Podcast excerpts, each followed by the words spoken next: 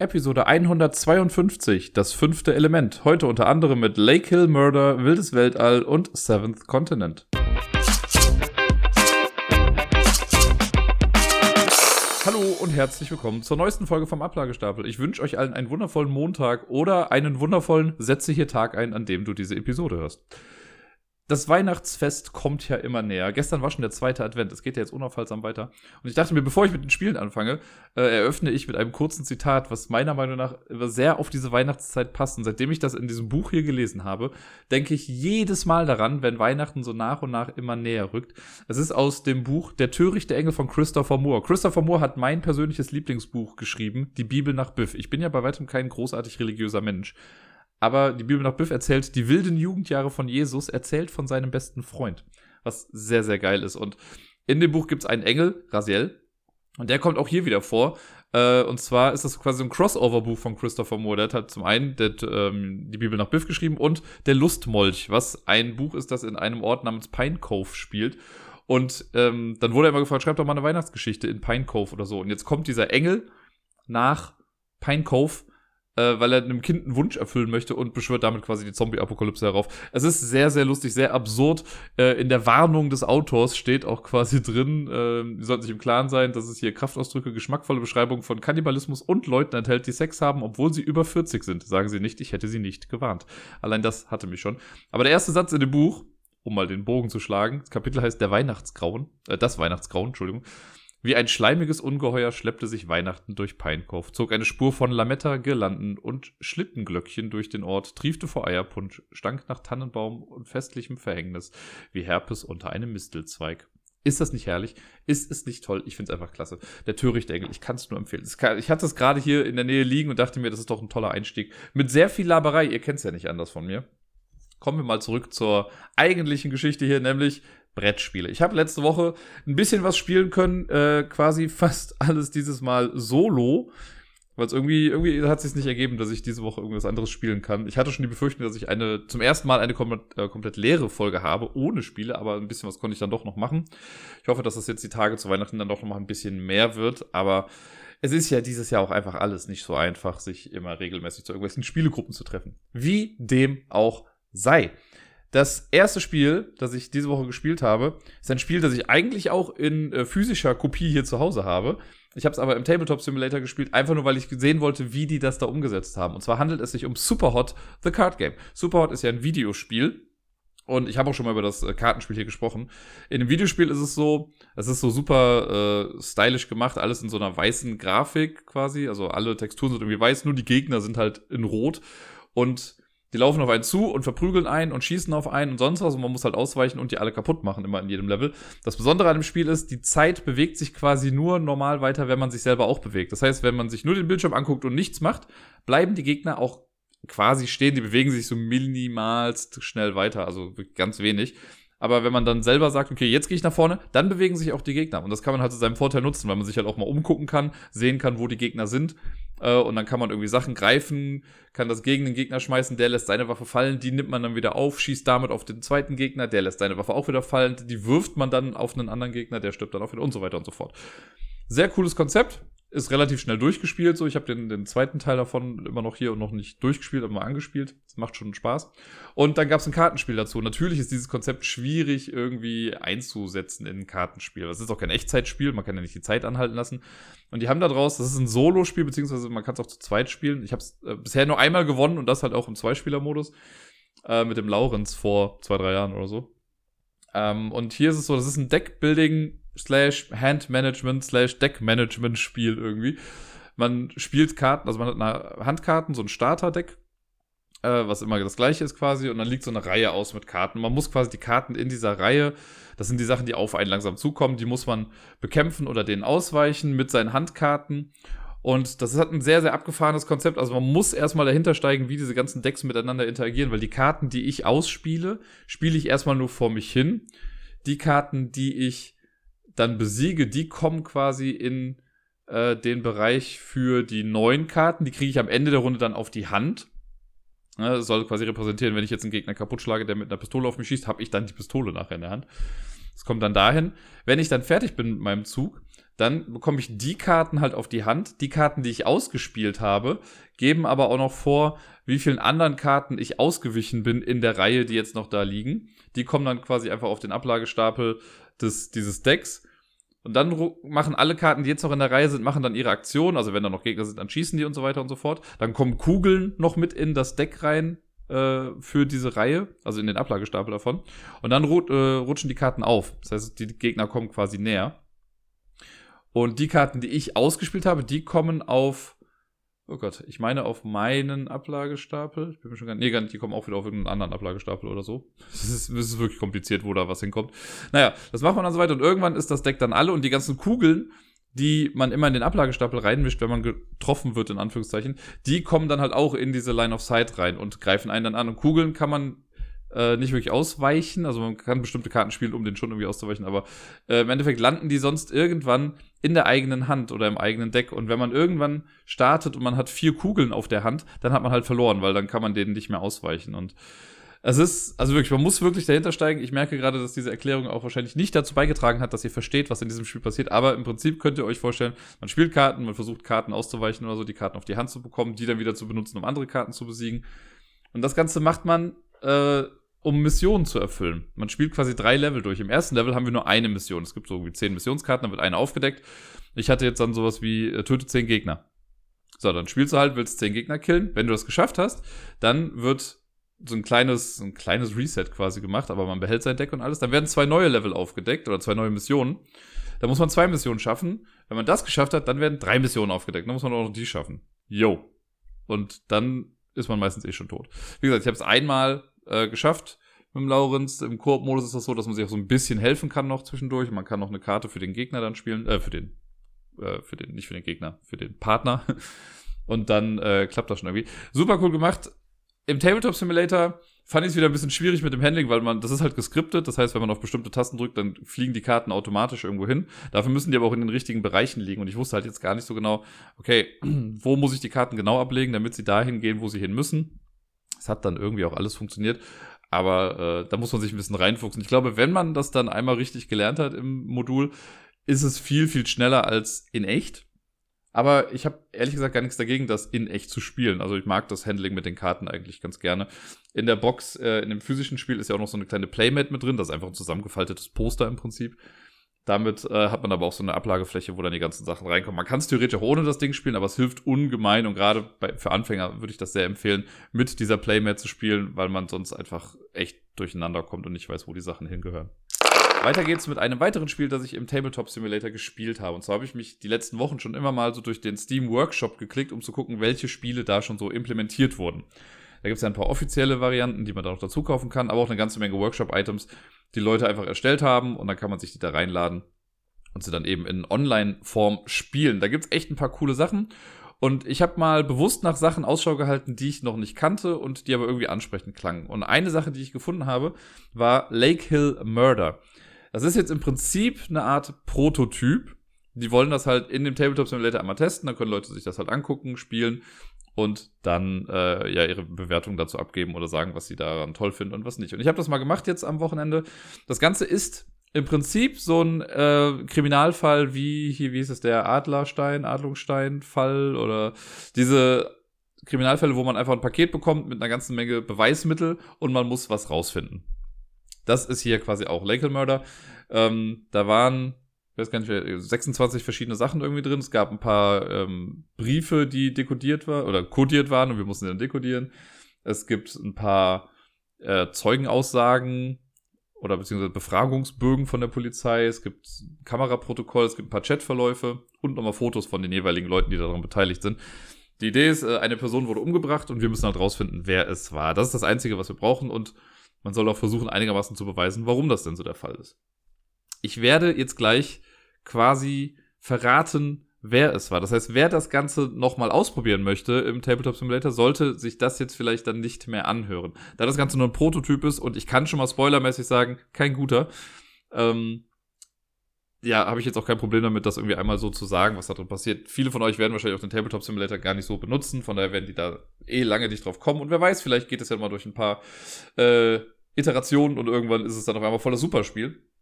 Aber hier werde ich jetzt mal kurz erzählen, was dabei so rumkam. Denn der Anfang ist ganz okay. Das mag ich ja, dass man so die verschiedenen Sachen bekommt und sich dann erstmal zurechtfinden muss. Ne, wenn ich an diesen, ich vergesse den Namen immer, Adlersteinfall oder sowas, äh, wenn ich mich daran erinnere, da waren ja so viele verschiedene Sachen drin, die man durchgucken musste, das hat echt Spaß gemacht. Hier gibt es im Prinzip nur, ich sag mal, drei, vielleicht vier verschiedene Hinweise oder Hinweisarten. Es gibt die Chatverläufe. Davon gibt es fünf Stück. Das sind so kleine Kärtchen, da steht halt wie so ein iMessage-Chat was drauf zwischen zwei Personen. Das sind immer die gleichen zwei Personen. Das ist nicht so, dass man das von verschiedenen Handys bekommt. Nein, einmal Chatverlauf quasi von Denise oder beziehungsweise an Denise von einer noch unbekannten Person. Dann gibt es einen Erpresserbrief, wo irgendwie steht, uh, go die in a ditch, Pussy. Das hat man dann noch irgendwo. Dann gibt es, kurz überlegen, genau, dann gibt es diese Briefe, die kodiert sind. Es gibt einen Brief, der nicht kodiert ist, wo dann aber drin steht, hey, wir sollten vorsichtiger sein, lass doch mal die Briefe kodieren. Äh, und dann steht da noch irgendwie, ja, ich habe dein Geburtsdatum benutzt dafür und here we go. Und ab da sind dann alle Briefe, die muss man sich dann noch irgendwie erstmal richtig sortieren, aber die sind dann alle kodiert, also einfach mit Kauderwelsch beschriftet. Man muss das dann halt äh, entziffern, was da so draufsteht. Und dann gibt es noch so ein paar Polizeiberichte, Zeugenaussagen und sowas, wo einfach zu jeder Person ein Bogen quasi da ist, wo das Geburtsdatum draufsteht, Größe, welche Hand benutzen die, jada, jada, also Gedöns. Ähm, ja, das hat man dann. Also es gibt gar nicht so verschiedene Sachen. Es gibt die Chatverläufe, es gibt die Polizeiberichte, die Briefe. Ja gut, die Fotos jetzt halt, einfach nur um zu wissen, wer wer ist. Die sind aber jetzt auch einfach so Fotos mit isthisarealperson.com oder wie auch immer das heißt. Ähm, die wurden damit erstellt. Und dieser Erpresserbrief. So, und normalerweise ist ja so, man guckt sich dann irgendwie alles an und versucht dann kluge Sachen zu finden, wie sich Sachen vielleicht auch widersprechen und wer es vielleicht mal nicht sein kann. Ich hatte die Lösung des Falls nach ich will wirklich nicht lügen, fünf Minuten raus. Ich war mir aber so unsicher, weil ich dachte, nee, so einfach kann es nicht sein. Und dann habe ich wirklich noch mir alles nochmal genau angeguckt, durchgelesen, habe eine ganze Menge versucht, irgendwie noch zwischen den Zeilen zu lesen und habe dann nach, ich sag's mal, einer Dreiviertelstunde, habe ich dann gesagt, nee, ich glaube nach wie vor, nach den Hinweisen, ist es die erste Person. Dann habe ich nachgeguckt, da ist dann halt so eine Karte, die man sich dann angucken kann, wo dann draufsteht, wer es war. Und da steht dann noch so, ja, die Person war's und das war der entscheidende Hinweis dafür. Das ist was, was man nach fünf Minuten rausbekommt, wenn man nicht auf den Kopf gefallen ist. Das hat, das war so frustrierend. Also irgendwie, ich weiß nicht, vielleicht wollen sie einfach nur zeigen, wie einfach es ist, manchmal Ermittlungsarbeit zu leisten. Aber in dem Fall. Und ich werde jetzt mal sagen, wie es ist. Also, ne, du hast diese ganzen Personen, da wird eine riesige Story draus gemacht. Es gibt so einen Zeitungsausschnitt, gab es auch noch, stimmt, den habe ich vergessen. Äh, Michael, bla bla bla, das ist der, der gestorben ist. So, mit mehreren Stichwunden in der Brust. Er wurde von jemandem getötet, der considerable height and weight oder strength oder so hat. Also jemand, der jetzt einigermaßen groß ist und jetzt nicht gerade ein Leichtgewicht. Äh, wurde versucht zu erwürgt zu werden und wurde halt dann äh, erstochen. Ist nicht klar, welcher Stich jetzt der, der richtige war. Da steht dann, wann er getötet wurde. Irgendwie um, ich weiß nicht, gegen zwei Uhr nachts oder so war es dann, glaube ich.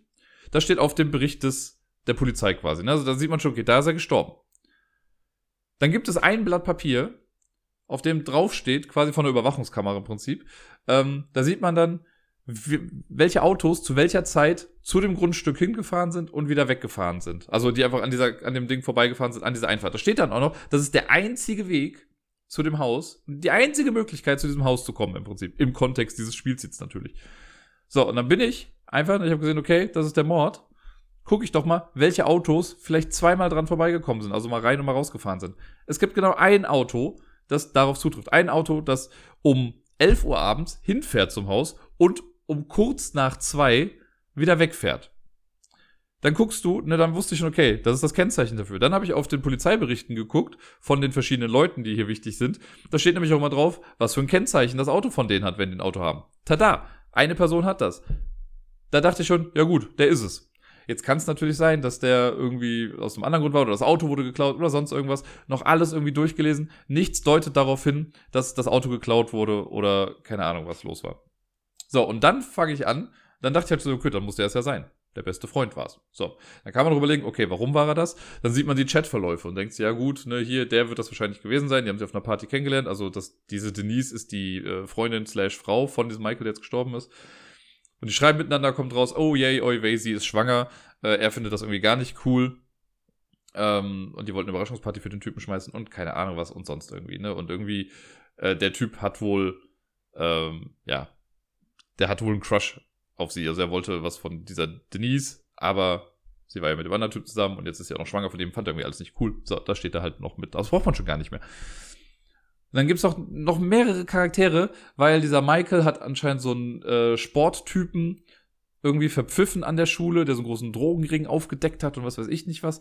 Auch mega egal das Ganze. Dieser Sporttyp hatte noch einen Kumpel dabei. Äh, dann gibt's auf einmal noch einen komischen Professor, der auch was damit zu tun hat. Der hatte nämlich irgendwie eine Liebesaffäre mit diesem Michael-Typen. Das wird alles darum gesponnen.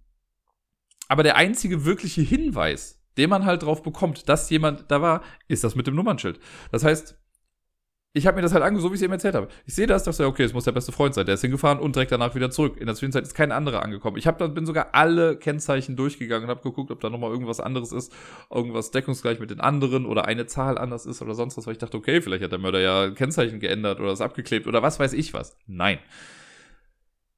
Alles durchgelesen. Dieser Erpresserbrief, dieses Go Die in a Ditch Pussy, spielt absolut keine Rolle. Diese Briefe, die, äh, die da hier chiffriert wurden, die sind, es ist zwar lustig, ich mag ja sowas zu dekodieren, ne? aber das ist auch jetzt keine schwierige Dekodierung gewesen, weil man dann einfach sieht, du hast halt einen Brief, der normal geschrieben ist und der fängt halt an mit Dear bla bla bla und im nächsten Brief ist halt das Dear schon eine andere Buchstabenfolge. Und anhand dieser Buchstabenfolge weißt du schon, wie der ganze Brief zu entschlüsseln ist, weil das halt einfach so eine normale, ich weiß gar nicht, wie das heißt, so eine Verschiebungschiffrierung ist. Das heißt, äh, immer um so und so viele Buchstaben geht es im Alphabet weiter. Also ein A ist nicht ein A, sondern, keine Ahnung, dann ein G oder sonst irgendwas. Also, und dann ist jeder Buchstabe einfach dann so weit versetzt immer. Ja, alles durchgelesen. So inhaltslos, diese Briefe. Ja, ich liebe dich, ja, wir müssen aufpassen, ja, oh, pass auf, bla. So.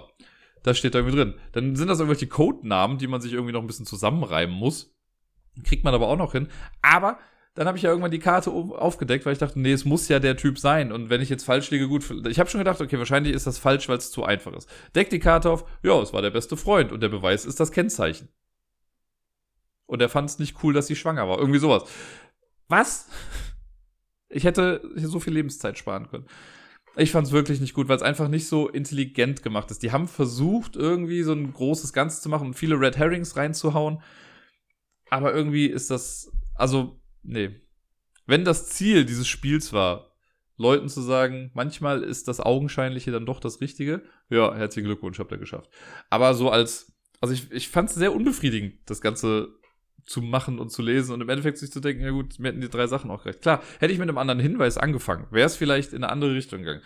Aber wenn man doch schon sieht, okay, also man guckt sich ja die Sachen erstmal grob an, bevor man wirklich ins Detail geht mit dem Durchlesen. Ach, guck mal, hier ist der gestorben, daran ist er gestorben, hier ist dies und jenes passiert, dann, das war die Uhrzeit. Ach, guck mal, da sind die Berichte für die Autos. So simpel. Naja, jetzt habe ich eine ganze Menge gerantet für dieses Spiel. Ähm, deswegen, ich weiß nicht, ob das nochmal irgendwie relevant wird oder ob die sich jetzt sagen, ja, war ein netter Versuch, lassen wir vielleicht mal. Lake Hill Murder braucht auf jeden Fall noch irgendwie ein bisschen mehr oder es ist halt wirklich ein sehr, sehr einfacher Entry-Level-Fall in dieser Art von Spiel. Ab jetzt kommen nur noch Spiele, die ich quasi auch physisch auf dem Tisch gespielt habe. Und das erste ist Wildes Weltall vom Boardgame Circus. Das habe ich schon seit ein, zwei Wochen hier liegen. Beim letzten Mal, als Deni zu Besuch war, wollte ich das zuerst auch spielen, aber wir kamen zeitlich nicht mehr dazu. Und deswegen habe ich mich jetzt mal in den Solo-Modus gewagt. Und wow, ich hatte eine ganze Zeit lang eine andere Vorstellung von dem Spiel im Kopf als das, was es letztendlich war. Das tut mir fast ein bisschen leid, weil ich habe das zuerst gesehen und dachte mir so, ja, kannst du dir irgendwann mal angucken. Ne? War jetzt, ich war jetzt nie so erpicht drauf, das wirklich hardcore zu testen und zu spielen, aber ich dachte mir, wenn ich es irgendwann mal bekomme, dann spiele ich es mal. So, dann gab es das im Spieleladen, es lag da irgendwie gerade bei den Neuheiten aus, nimmst du mal mit, hat ja auch einen Solo-Modus, ne? ist ja momentan auch wichtig hier. Und dann habe ich mal Bilder davon auf Instagram gesehen oder auch auf Twitter und irgendwie hatte ich immer das Gefühl, weil die Art und Weise, wie Leute die Karten angeordnet haben, hat mich immer dazu gebracht zu denken, dass das einfach nur, ich sag mal, eine Art Quirkle Deluxe ist. Also wo man versucht, Kartenreihen zu bilden, wie so ein Kreuzworträtsel irgendwie so nach und nach äh, und bestimmte Symbole in eine Reihe zu bekommen. Das sah bei total vielen Bildern so aus. Und irgendwie alleine dessen, äh, anhand dessen dachte ich dann so, ja gut, brauche ich noch so ein Spiel, was einfach nur Quirkle mit extra Steps ist. Ich brauche schon nicht mehr mehr Quirkle, von daher. Hm. Nun denn, dann habe ich die Regeln gelesen und dachte irgendwann so, Moment, das hat ja irgendwie gar nichts damit zu tun. Und dann habe ich halt einen Solo-Modus gespielt. Der Solo-Modus ist eigentlich ganz cool, weil man spielt im Prinzip, ich selber mache das gleiche, was ich sonst auch machen würde in den Zügen. Es gibt eine AI, das Schlitzohr. Das wird durch so extra Karten äh, gesteuert, ist ein ganz cooler Modus, wie ich finde. Das interagiert dann so ein bisschen mit der Kartenauslage, damit man halt wirklich ja, ein bisschen Varianz drin hat, wenn man das äh, gegen diesen Gegner spielt. Und Aufgabe ist es, die Punkte des Gegners zu überbieten. Habe ich geschafft. Ich habe jetzt auch im einfachen Modus gespielt. Äh, ich hatte 40 Punkte, der Gegner hatte 32 Punkte oder so. Für das erste Spiel war ich damit voll und ganz zufrieden. Was wir nämlich machen, ist, wir versuchen nicht Karten in bestimmten Reihen oder so anzuordnen. Es ist aber im Prinzip ein Set-Collection-Game. Ähm, mit so ein bisschen Worker-Placement, könnte man sagen. Jeder Spieler hat zu Beginn fünf kleine Raumschiffe, das sind quasi die Arbeiter, die man dann einsetzen kann. Man kriegt eine zufällig zugeloste Kommandokarte, das ist so eine Startkarte. Es gibt sechs verschiedene Tierarten in diesem Spiel, die halt ins Weltall gehen. Ich hatte den Bären, glaube ich. Äh, den legt man dann vor sich hin. Haben wir so einen kleinen Kommandantenorden, weil da sind so Punkte drauf, die man nach und nach abgehen kann. Man kriegt drei Handkarten, das sind so quadratische Karten. Drei Karten kommen in die Auslage. Und dann gibt es noch Planeten, die man erforschen kann. Und zwar liegen zwei Startplaneten immer aus am Anfang mit der Vorderseite. Und dann gibt es äh, Planeten mit einer 3 drauf, mit einer 6 und mit einer 9. Die von der jeweiligen Zahl, also alle Dreierplaneten mischt man am Anfang, legt einen davon dann verdeckt in die Mitte. Das gleiche machen wir mit den Sechsern und mit den Neunern. Das heißt, es ist immer so ein bisschen anders, welche Planeten jetzt eigentlich draußen sind. Der Rest kommt raus. Und dann geht's im Prinzip los. Man, es gibt auch nicht so viel Interaktion in dem Spiel, denn ich kann auf alle Planeten draufgehen und ich kann alle Felder auch besetzen, wo schon Gegner drauf sind, ohne dass es mich großartig mehr kostet. Ich versuche einfach für mich das Optimum an Punkten rauszuholen. Und äh, deswegen ist es auch egal, wenn es der AI-Gegner was komplett anderes macht als man selbst. Man steuert den halt immer noch so ein kleines bisschen, aber im Prinzip kann man nur ein bisschen die Reihenfolge bestimmen von dem, was der jetzt macht. Aber die Aktionen werden stattfinden. Früher oder später. Äh, es ist, was ich ganz cool finde und sehr, ja, nicht innovativ großartig, aber die Idee, was da so hintersteckt. Ähm, das Spiel ist vorbei, wenn genau zehn Züge pass passiert sind. Und ich dachte erst, als ich gelesen habe, so, hm, okay, da ist ja gar kein Tracker dafür da, das muss man jetzt irgendwie festhalten, äh, wer wann was gemacht hat. Und das ist echt nett gemacht, denn jeder Spieler hat ja fünf Raumschiffe. Und mit, wenn man dran ist, hat man halt die Wahl zwischen zwei verschiedenen Sachen. Entweder ich platziere ein neues Raumschiff auf einem Landesektor eines Planeten, das heißt dann, glaube ich, auf einem Planeten landen. Und jedes dieser Planetentableaus hat quasi eine linke und eine rechte Seite. Und der untere Bereich ist der Landebereich. Das heißt, ich kann eines meiner Raumschiffe nehmen und kann es auf einen Landebereich setzen. Dann ist es unten. Dann mache ich den Effekt, der da drauf ist. Manchmal gibt es Bedingungen dafür, um auf Planeten zu landen. Sowas wie, hab die und die Karte schon in deiner Auslage. Das kann ich machen. Und das war dann mein Zug. Oder ich erforsche einen Planeten. Das heißt, nachdem ich auf einem Planeten gelandet bin, den also unten links oder unten rechts hingesetzt habe, kann ich das Raumschiff nach oben schieben. Der Effekt fürs nach oben schieben ist immer der gleiche. Das ist entweder spiele drei Karten aus, nee, Quatsch, ziehe drei Karten oder spiele eine Karte aus. Und wenn ich äh, ein Raumschiff nach oben gesetzt habe, kann ich da, damit auch nichts mehr machen im, für den Rest des Spiels. Das heißt, landen ist eine bewusste Entscheidung. Wenn ich es nach oben schiebe, kann ich das noch einmal machen und dann ist das Raumschiff verloren im Prinzip. Da ich nur fünf Raumschiffe habe, kann ich also halt auch nur zehn Aktionen machen, weil ich kann fünfmal auf irgendeinem Planeten landen und ich kann fünfmal diesen Planeten dann erforschen. Und dann sind die Raumschiffe weg. Und wenn das jeder gemacht hat, hat keiner mehr irgendwas zu tun. Ist einfach ein sehr cooles System, sehr elegant, wie ich finde, um einen Rundentracker zu vermeiden. Weil es einfach klar ist, dass das dann weg ist. Das fand ich sehr cool, hat mir sehr viel Spaß gemacht schon beim Lesen der Regeln. Da dachte ich so, ah, clever, das, das finde ich schön gut durchdacht. Ansonsten, was man halt mit den Aktionen auf dem Planeten macht, was das angeht, ist eigentlich wieder sehr abstrakt und das Thema ist auch so, pff, ja, okay. Ähm, man sammelt Handkarten. Auf den Handkarten, also auf diesen Karten sind halt auch wieder diese verschiedenen Tiere drauf, in verschiedenen Berufen. Es gibt irgendwie Wissenschaftler, Soldaten, keine Ahnung, Tech-Experts, was weiß ich, wie sie alle heißen. Verschiedenste Kategorien quasi. Äh, und es gibt noch verschiedene Arten von Handkarten. Also es gibt Roboter, das sind Karten mit grünem Hintergrund, die an sich jetzt nicht so viel können, aber manchmal Siegpunkte mit drauf haben. Dann gibt es die Tiere als, ich glaube, Experten heißen sie, das sind halt die mit den Jobs. Und es gibt Gesandte. Gesandte sind nochmal äh, auch wieder Tiere, die dann nochmal kleine Zusatz-Scoring Opportunities mit sich bringen, also Möglichkeiten noch Punkte zu machen am Ende. Und man versucht wirklich einfach durch die Aktion mit den Raumschiffen versuche ich Karten entweder auf meine Hand zu bekommen oder Karten dann auszuspielen. Und das Coole bei den Karten ist, man kann wundervolle Kettenreaktionen erstellen. Denn es gibt so Karten, also relativ simpel zum Beispiel, wie du spielst eine Karte aus, Roboter zum Beispiel, spielst aus, hat keinen zusätzlichen Effekt, aber gibt dir fünf Siegpunkte am Ende oder so.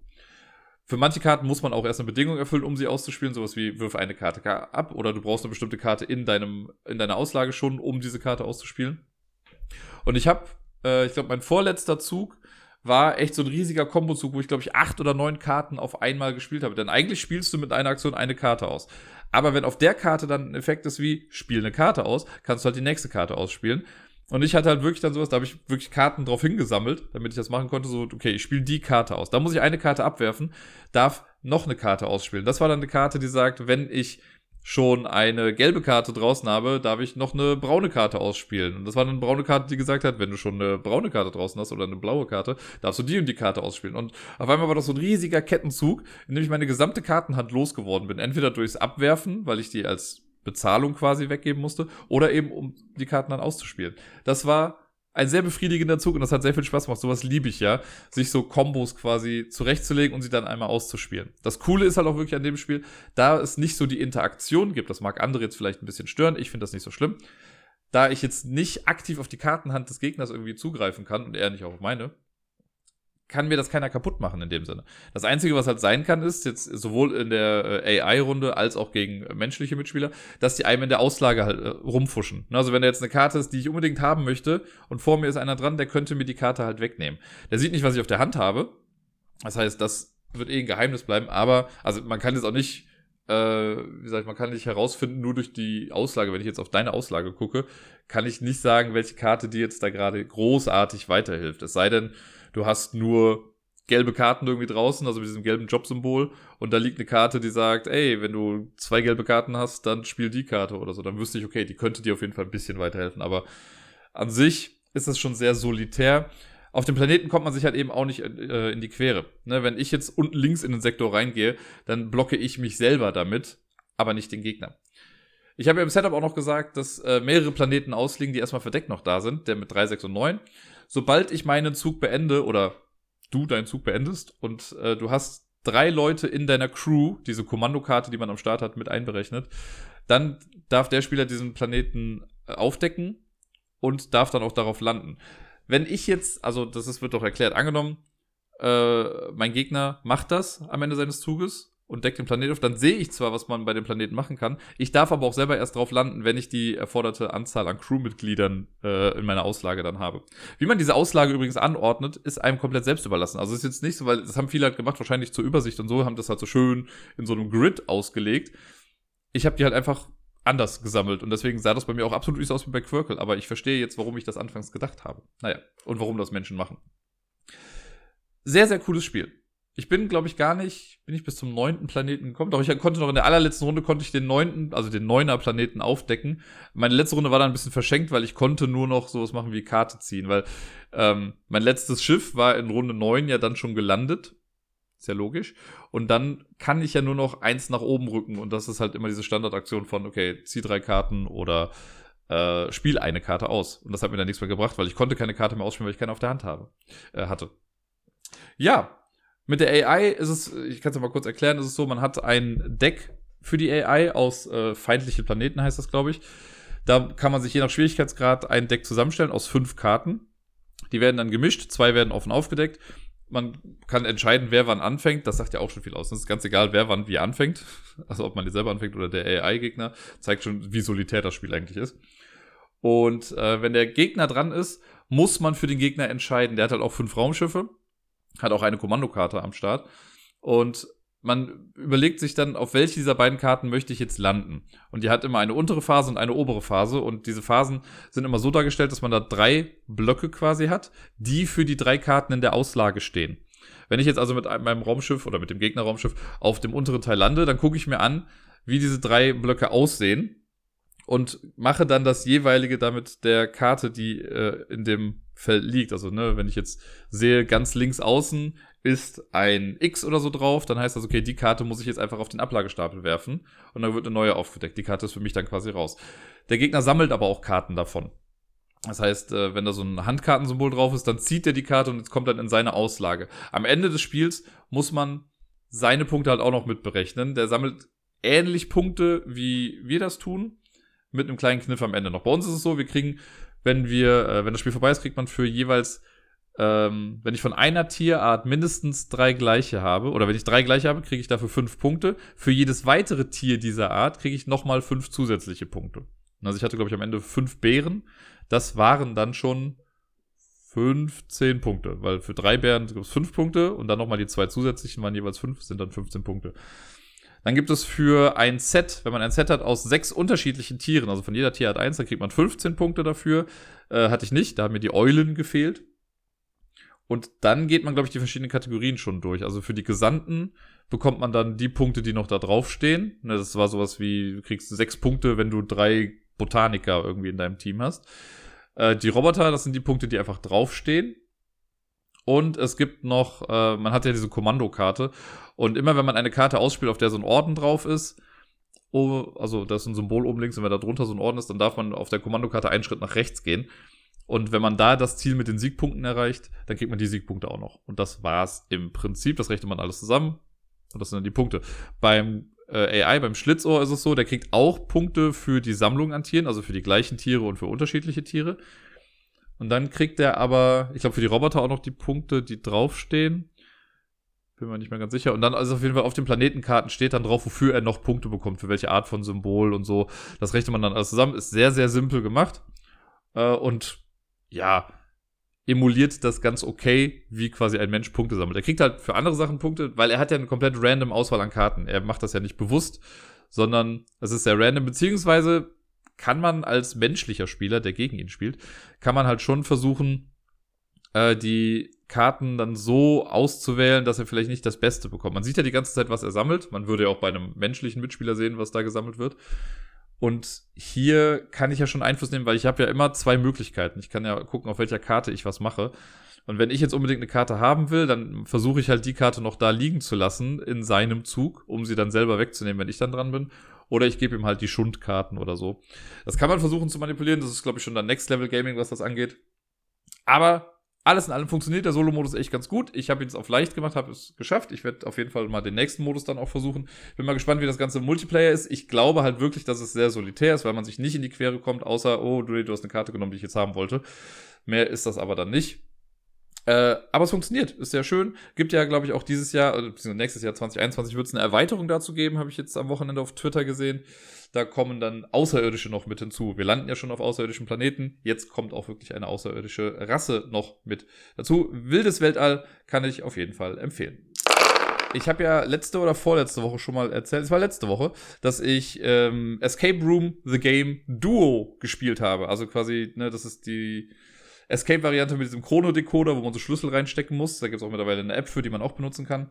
Und da habe ich ja diese zwei Sachen gemacht, wo dann stand perfekt für zwei Leute und wo man so zusammengefaltete Sachen einfach hat, die man so nach und nach immer größer werden lässt. Da hatte ich jetzt noch einen Fall übrig und ich habe ihn einfach nochmal alleine gemacht. Es passte auch sehr gut thematisch. Es war nämlich das Asylum. Das verfolgt mich in letzter Zeit ja so ein bisschen. In Phasmophobia gibt es ja auch Asylum als Level. Ich habe letztens Grave Encounters geguckt, so ein Horrorfilm, der auch in einem Asylum spielt. Und äh, ja, dann wollte ich das einfach mal testen. Der Schwierigkeitsgrad war höher angegeben als der von dem Gefängnis. Das Gefängnis war, glaube ich, drei Punkte und das Asylum war, glaube ich, dreieinhalb oder so. Dann dachte ich uns, okay, das ist ja vielleicht ein bisschen schwieriger. Ich muss sagen, ich fand den Fall insgesamt einfacher als den Gefängnisfall. Das kann aber auch einfach daran liegen, dass mir die Rätsel natürlich mehr lagen. Das weiß man ja nicht so ganz genau. Wenn man auf Sachen trifft, die einen sofort ansprechen oder sofort ins Auge springen, dann ist es halt ein bisschen einfacher. Und äh, das war hier, glaube ich, einfach der Fall. Die Story dahinter, um das mal zusammenzufassen, eine Freundin von uns wurde äh, durch, wegen eines epileptischen Anfalls in eine Nervenheilanstalt gebracht, also in das Asylum.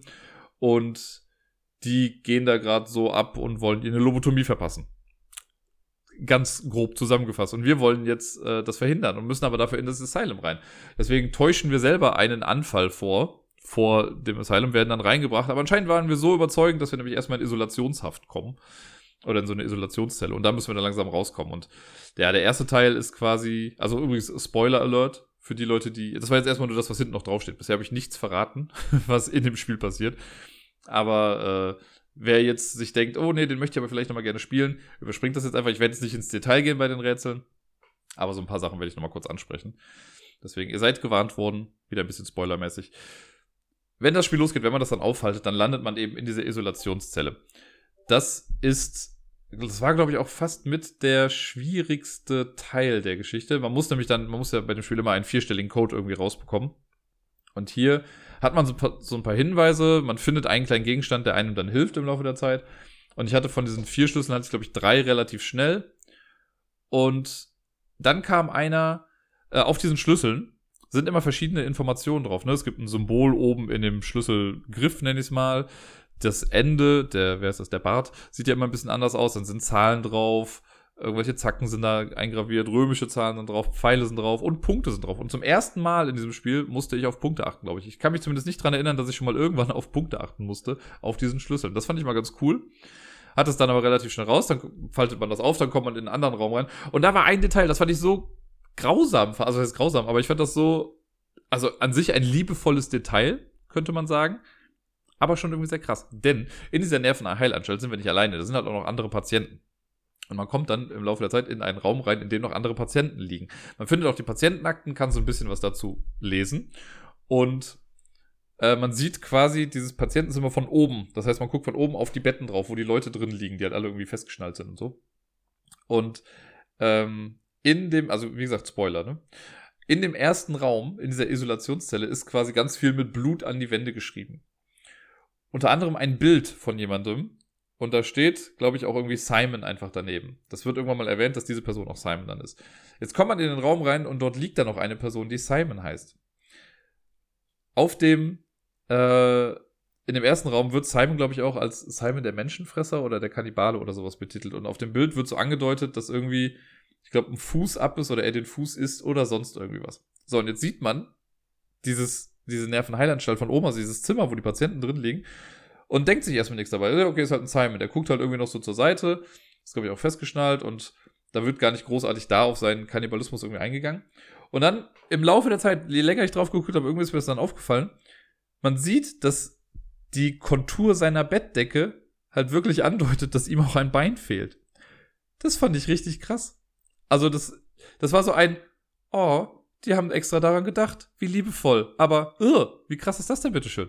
Das fand ich irgendwie heftig. Also ich glaube, das kann man super leicht übersehen. Das spielt auch keine großartige Rolle. Aber das fand ich einfach ein richtig krass gutes Detail in, der, in dieser, ja, in dieser Illustration davon. Naja, dann versucht man da auf jeden Fall noch was zu machen und dann findet man irgendwann seine Freundin und muss ihr dann noch was verabreichen und bla bla bla und dann entkommt man dann. Wie gesagt, die Rätsel sind alle sehr, das war jetzt ein sehr schneller Abriss der Geschichte, aber im Prinzip ist es das. Es gab ein Rätsel, an dem ich halt ein bisschen länger hing. Ich habe, glaube ich, insgesamt 40, 45 Minuten gebraucht. Das klingt jetzt sehr lange dafür, dass ich sage, dass es nicht so schwierig war, aber ich habe halt auch wirklich mir die Grafiken angeguckt und alles genau durchgelesen und ich achte ja sehr auf so Sachen. Ähm, ja, und dann war ich irgendwann raus und dachte dann am Ende so, naja, also gerade der Schluss. Ich habe schon, also die Sachen, die für den Schluss wichtig waren, sind mir schon im Laufe des Spiels, also spätestens im zweiten Teil, entgegengekommen und ich wusste schon, okay, das wird irgendwie eine Rolle spielen. Und als ich dann gesehen habe, was man tun muss, um den letzten Code einzugeben, war direkt so ein, ja, okay, ich weiß es. Ne, ich musste gar nicht mehr drüber nachdenken. Es hat absolut nicht lange gedauert. Ich habe von den Hilfedingern habe ich keinen gebraucht. Das hat sich alles logisch ergeben.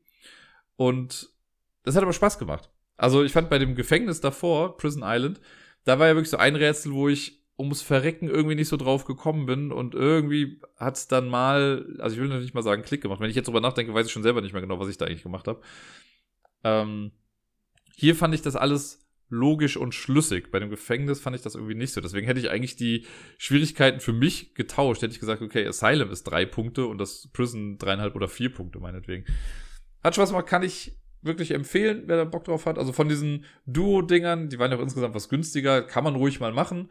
Ähm, ich könnte mir vorstellen halt, dass es für mehr, also für mehr als zwei wird es dann vielleicht wirklich ein bisschen schwierig in dem Fall. Beim Asylum war jetzt auch nicht mehr so viel zu tun. Man kann schon gemeinsam irgendwie nachdenken, aber es hat jetzt auch alleine wunderbar funktioniert. Ich müsste mal nachgucken, ob es von dieser Art noch mehr gibt. Ob die von den Duo-Fällen noch andere rausgebracht haben oder nicht, das weiß ich gar nicht.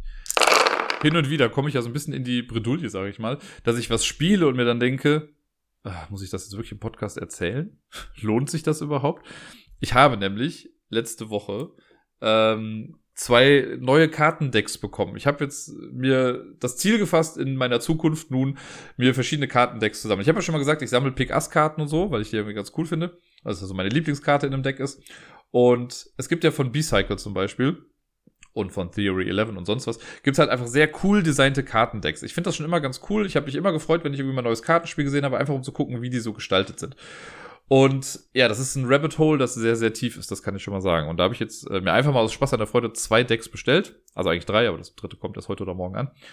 Und dann wollte ich halt natürlich mir nicht nur die Karten irgendwie angucken, sondern ich wollte mit einem Deck auch ein bisschen was machen. Und dann habe ich mir das Stargazer Deck genommen, eins, das super schön aussieht. Ich finde das richtig toll. Ähm, das hat halt so, ja, soll ich sagen, sieht halt so spacey aus. Vielleicht beschreibt es das am besten. Sehr cool. Also an sich ein klassisches Deck, aber alles sehr spacey. Also der Hintergrund ist eher halt wie so ein dunkler Nachthimmel oder Weltraumhintergrund und dann sind das so leuchtende Silhouetten der einzelnen Symbole. Äh, ja, und dann wollte ich dachten, okay, was kann ich denn damit jetzt machen? Was kann ich damit denn großartig spielen jetzt alleine? Haha, Solitär. Ja, kein Witz. Ich habe mir ein, ich habe einmal Solitär gespielt oder eine Passions gelegt, wobei Passions ist ja, glaube ich, mit 100 also mit mehr Karten, mit 104 oder so, weil man dafür zwei Decks braucht. Ich habe jetzt ein Solitär, das was, was man kennt, äh, wenn man auf Windows früher Solitär gespielt hat. Das habe ich einfach mal so eben ausgelegt und musste mich erstmal ein bisschen daran erinnern, wie es eigentlich genau war. Ähm, weil ich hatte nämlich zuerst eine Kartenreihe zu wenig. Naja, deswegen will ich, ich will gar nicht viel drüber sprechen, weil es gibt nicht viel zu erzählen. Man braucht einfach normales Kartenspiel mit den Karten von zwei bis Ass in jeder Farbe. Die Joker braucht man nicht. Äh, man mischt die Karten gut, man macht eine Auslage und zwar so, dass man sieben Kartenreihen oder Spalten hat. In der ersten Spalte liegt nur eine Karte, in der zweiten zwei, in der dritten drei und so weiter und so fort, bis in der siebten dann sieben liegen. Dann deckt man die jeweils oberste Karte auf in jeder Reihe. Und dann geht's los. Man möchte im Prinzip die Karten sortieren. Äh, und man darf immer Karten ablegen. Also wenn man ein Ass findet, dann legt man das zur Seite und mit jedem, mit einem Ass beginnt der Stapel der jeweiligen Farbe. Und dann auf den Ass kommt die 2, dann die 3, 4, 5, 6, 7, 8, 9, 10, Puppe, Dame, König und das ist dann fertig für die Farbe. Und man versucht die Karten so ein bisschen zu sortieren. Also man darf auf, wenn ich jetzt eine Karte aufdecke und da liegt zum Beispiel die Pik 9, auf die Pik 9 kann ich auch eine andere Karte legen. Allerdings nur eine Karte mit dem direkt niedrigeren Wert. Also auf die Pik 9 kann ich eine 8 legen. Und auch nur eine in der jeweils anderen Farbe. Also nicht der jeweils anderen Farbe, aber wenn eine schwarze Karte da liegt, darf ich da nur eine rote Karte drauflegen. Also auf die Pik 9 kann ich nur die Karo 8 oder die Herz 8 legen und auf die Herz 8 oder die Karo 8 kann ich dann wieder nur die Kreuz 7 oder Pik 7 legen und so weiter und so fort. Das muss man nämlich machen, um Karten wieder frei zu machen, weil die anderen Karten in den verschiedenen Spalten sind ja noch verdeckt. Das heißt, ich lege eine Karte dann irgendwie woanders hin, weil es da gerade hinpasst, deck die Karte dann auf, die hilft mir dann vielleicht auch nochmal weiter und so weiter und so fort. Irgendwann wird man aber an die Stelle kommen, wo man sich denkt, okay, ich kann gar nichts mehr machen. Man hat noch 24 Karten in einem Stapel und da deckt man immer drei Karten auf. Also gibt es verschiedene Varianten, aber in dem Fall deckt man dann drei Karten auf und dann sieht man schon mal, welche Karten noch im Stapel sind. Und die oberste Karte davon, die darf ich jetzt auch benutzen. Das heißt, angenommen, ich habe die Pike 9 schon draußen und die Kreuz 7 liegt auch schon da. Da kann ich ja so erstmal nichts machen. Aber vielleicht habe ich jetzt die Herz 8 in dem Stapel. Dann kann ich die nehmen und kann die quasi auch mit da reinlegen, um dann die Karten umzuschiften und so. Und irgendwann kommt es dann äh, dazu, dass man halt eine 2 draußen hat. Und die kann man dann auf das Ass legen im besten Fall und so weiter und so fort. Und dann versucht man einfach alles äh, abzulegen. Bei mir hat's geklappt. Manchmal funktioniert's nicht, ne, wenn die Karten irgendwie blöd liegen. Wenn jetzt alle Asse die letzten vier Karten irgendwo sind und man kommt einfach nicht da dran, dann äh, ist auch scheiße. Aber in den meisten Fällen geht's ja dann doch irgendwie auf und bei mir hat's funktioniert. Und jetzt habe ich schon viel zu lange über Solitär gesprochen, aber ey, Ehrenmann, ich habe gesagt, das, was ich spiele, wird ja auch besprochen, habe ich gemacht. Auf zum nächsten Abenteuer. Abenteuer trifft es auch ganz gut. Ich habe nämlich Seventh Continent gespielt. Das habe ich schon so lange nicht mehr gespielt. Es kam mir gar nicht so, also es kam mir schon lange vor, aber ich dachte nicht, dass es so lange ist. Ich habe da mal nachgeguckt. Das letzte Mal gespielt habe ich es 2018, im Januar 2018. Das ist also fast drei Jahre her, dass ich Seventh Continent gespielt habe. In der Zwischenzeit kam schon die Erweiterung an, die ich zwar schön einsortiert habe und so, aber ich habe sie immer noch nicht gespielt. Und gestern wollte ich eigentlich im Tabletop Simulator irgendwas spielen, aber es hatte keiner Zeit. Und dann dachte ich mir so, ja, was machst du jetzt? Guckst du jetzt einfach sinnlos irgendwelche YouTube-Videos oder irgendwelche Serien oder Filme oder sonst was?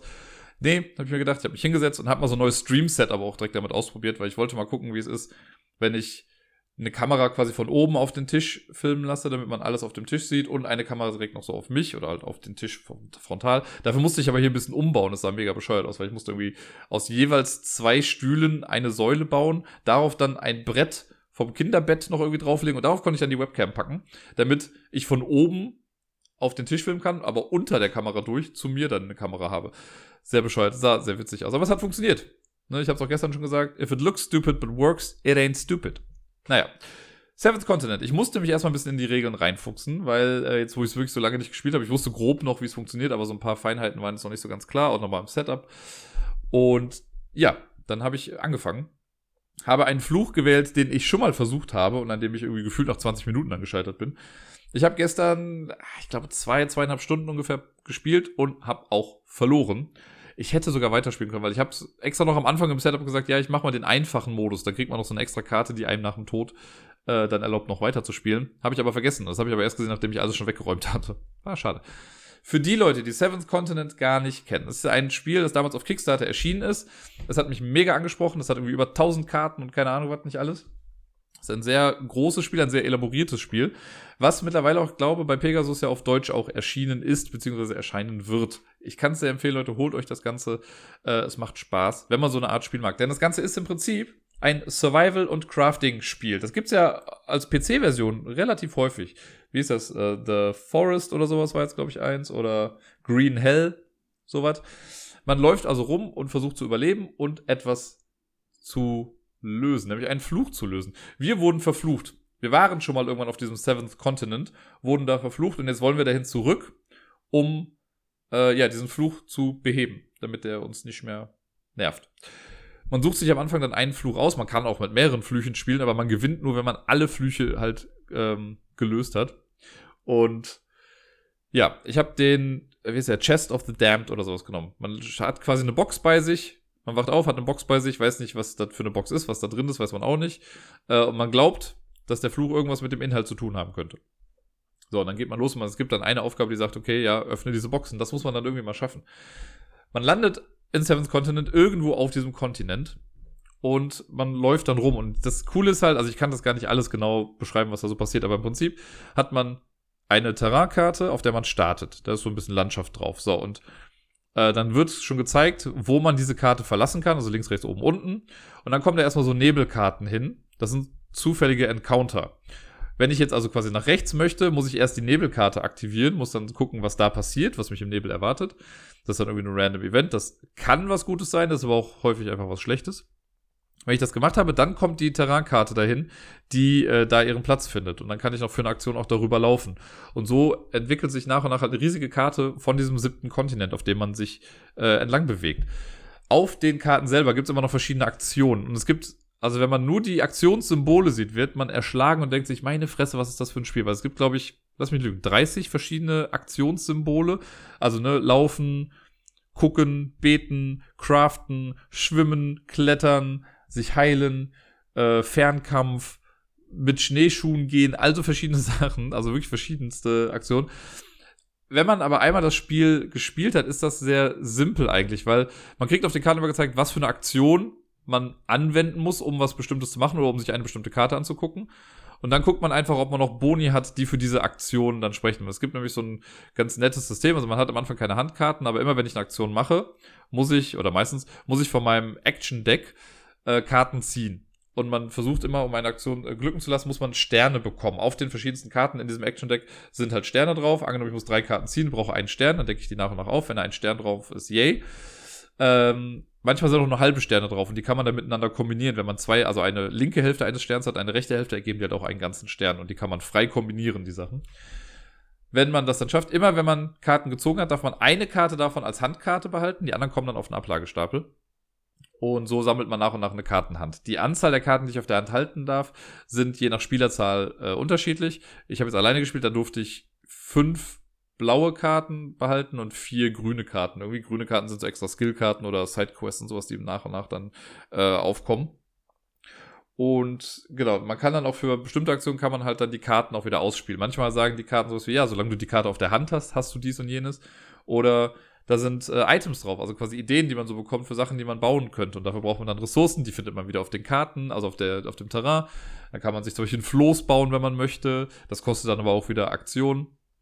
Und äh, ja, dieses Action-Deck ist quasi auch unsere Lebenskraft. Denn in diesem Action, also wir laufen halt rum, versuchen halt Sachen herauszufinden. Das kann ich grob sagen. Es gibt da Zufallsencounter, man kämpft hin und wieder, man muss aufs Essen achten und so. Denn äh, dieses Action-Deck ist unser Leben, das habe ich ja schon gesagt. In also zu Spielbeginn werden in dieses Action Deck 35 normale Skillkarten reingemacht, die hat man immer.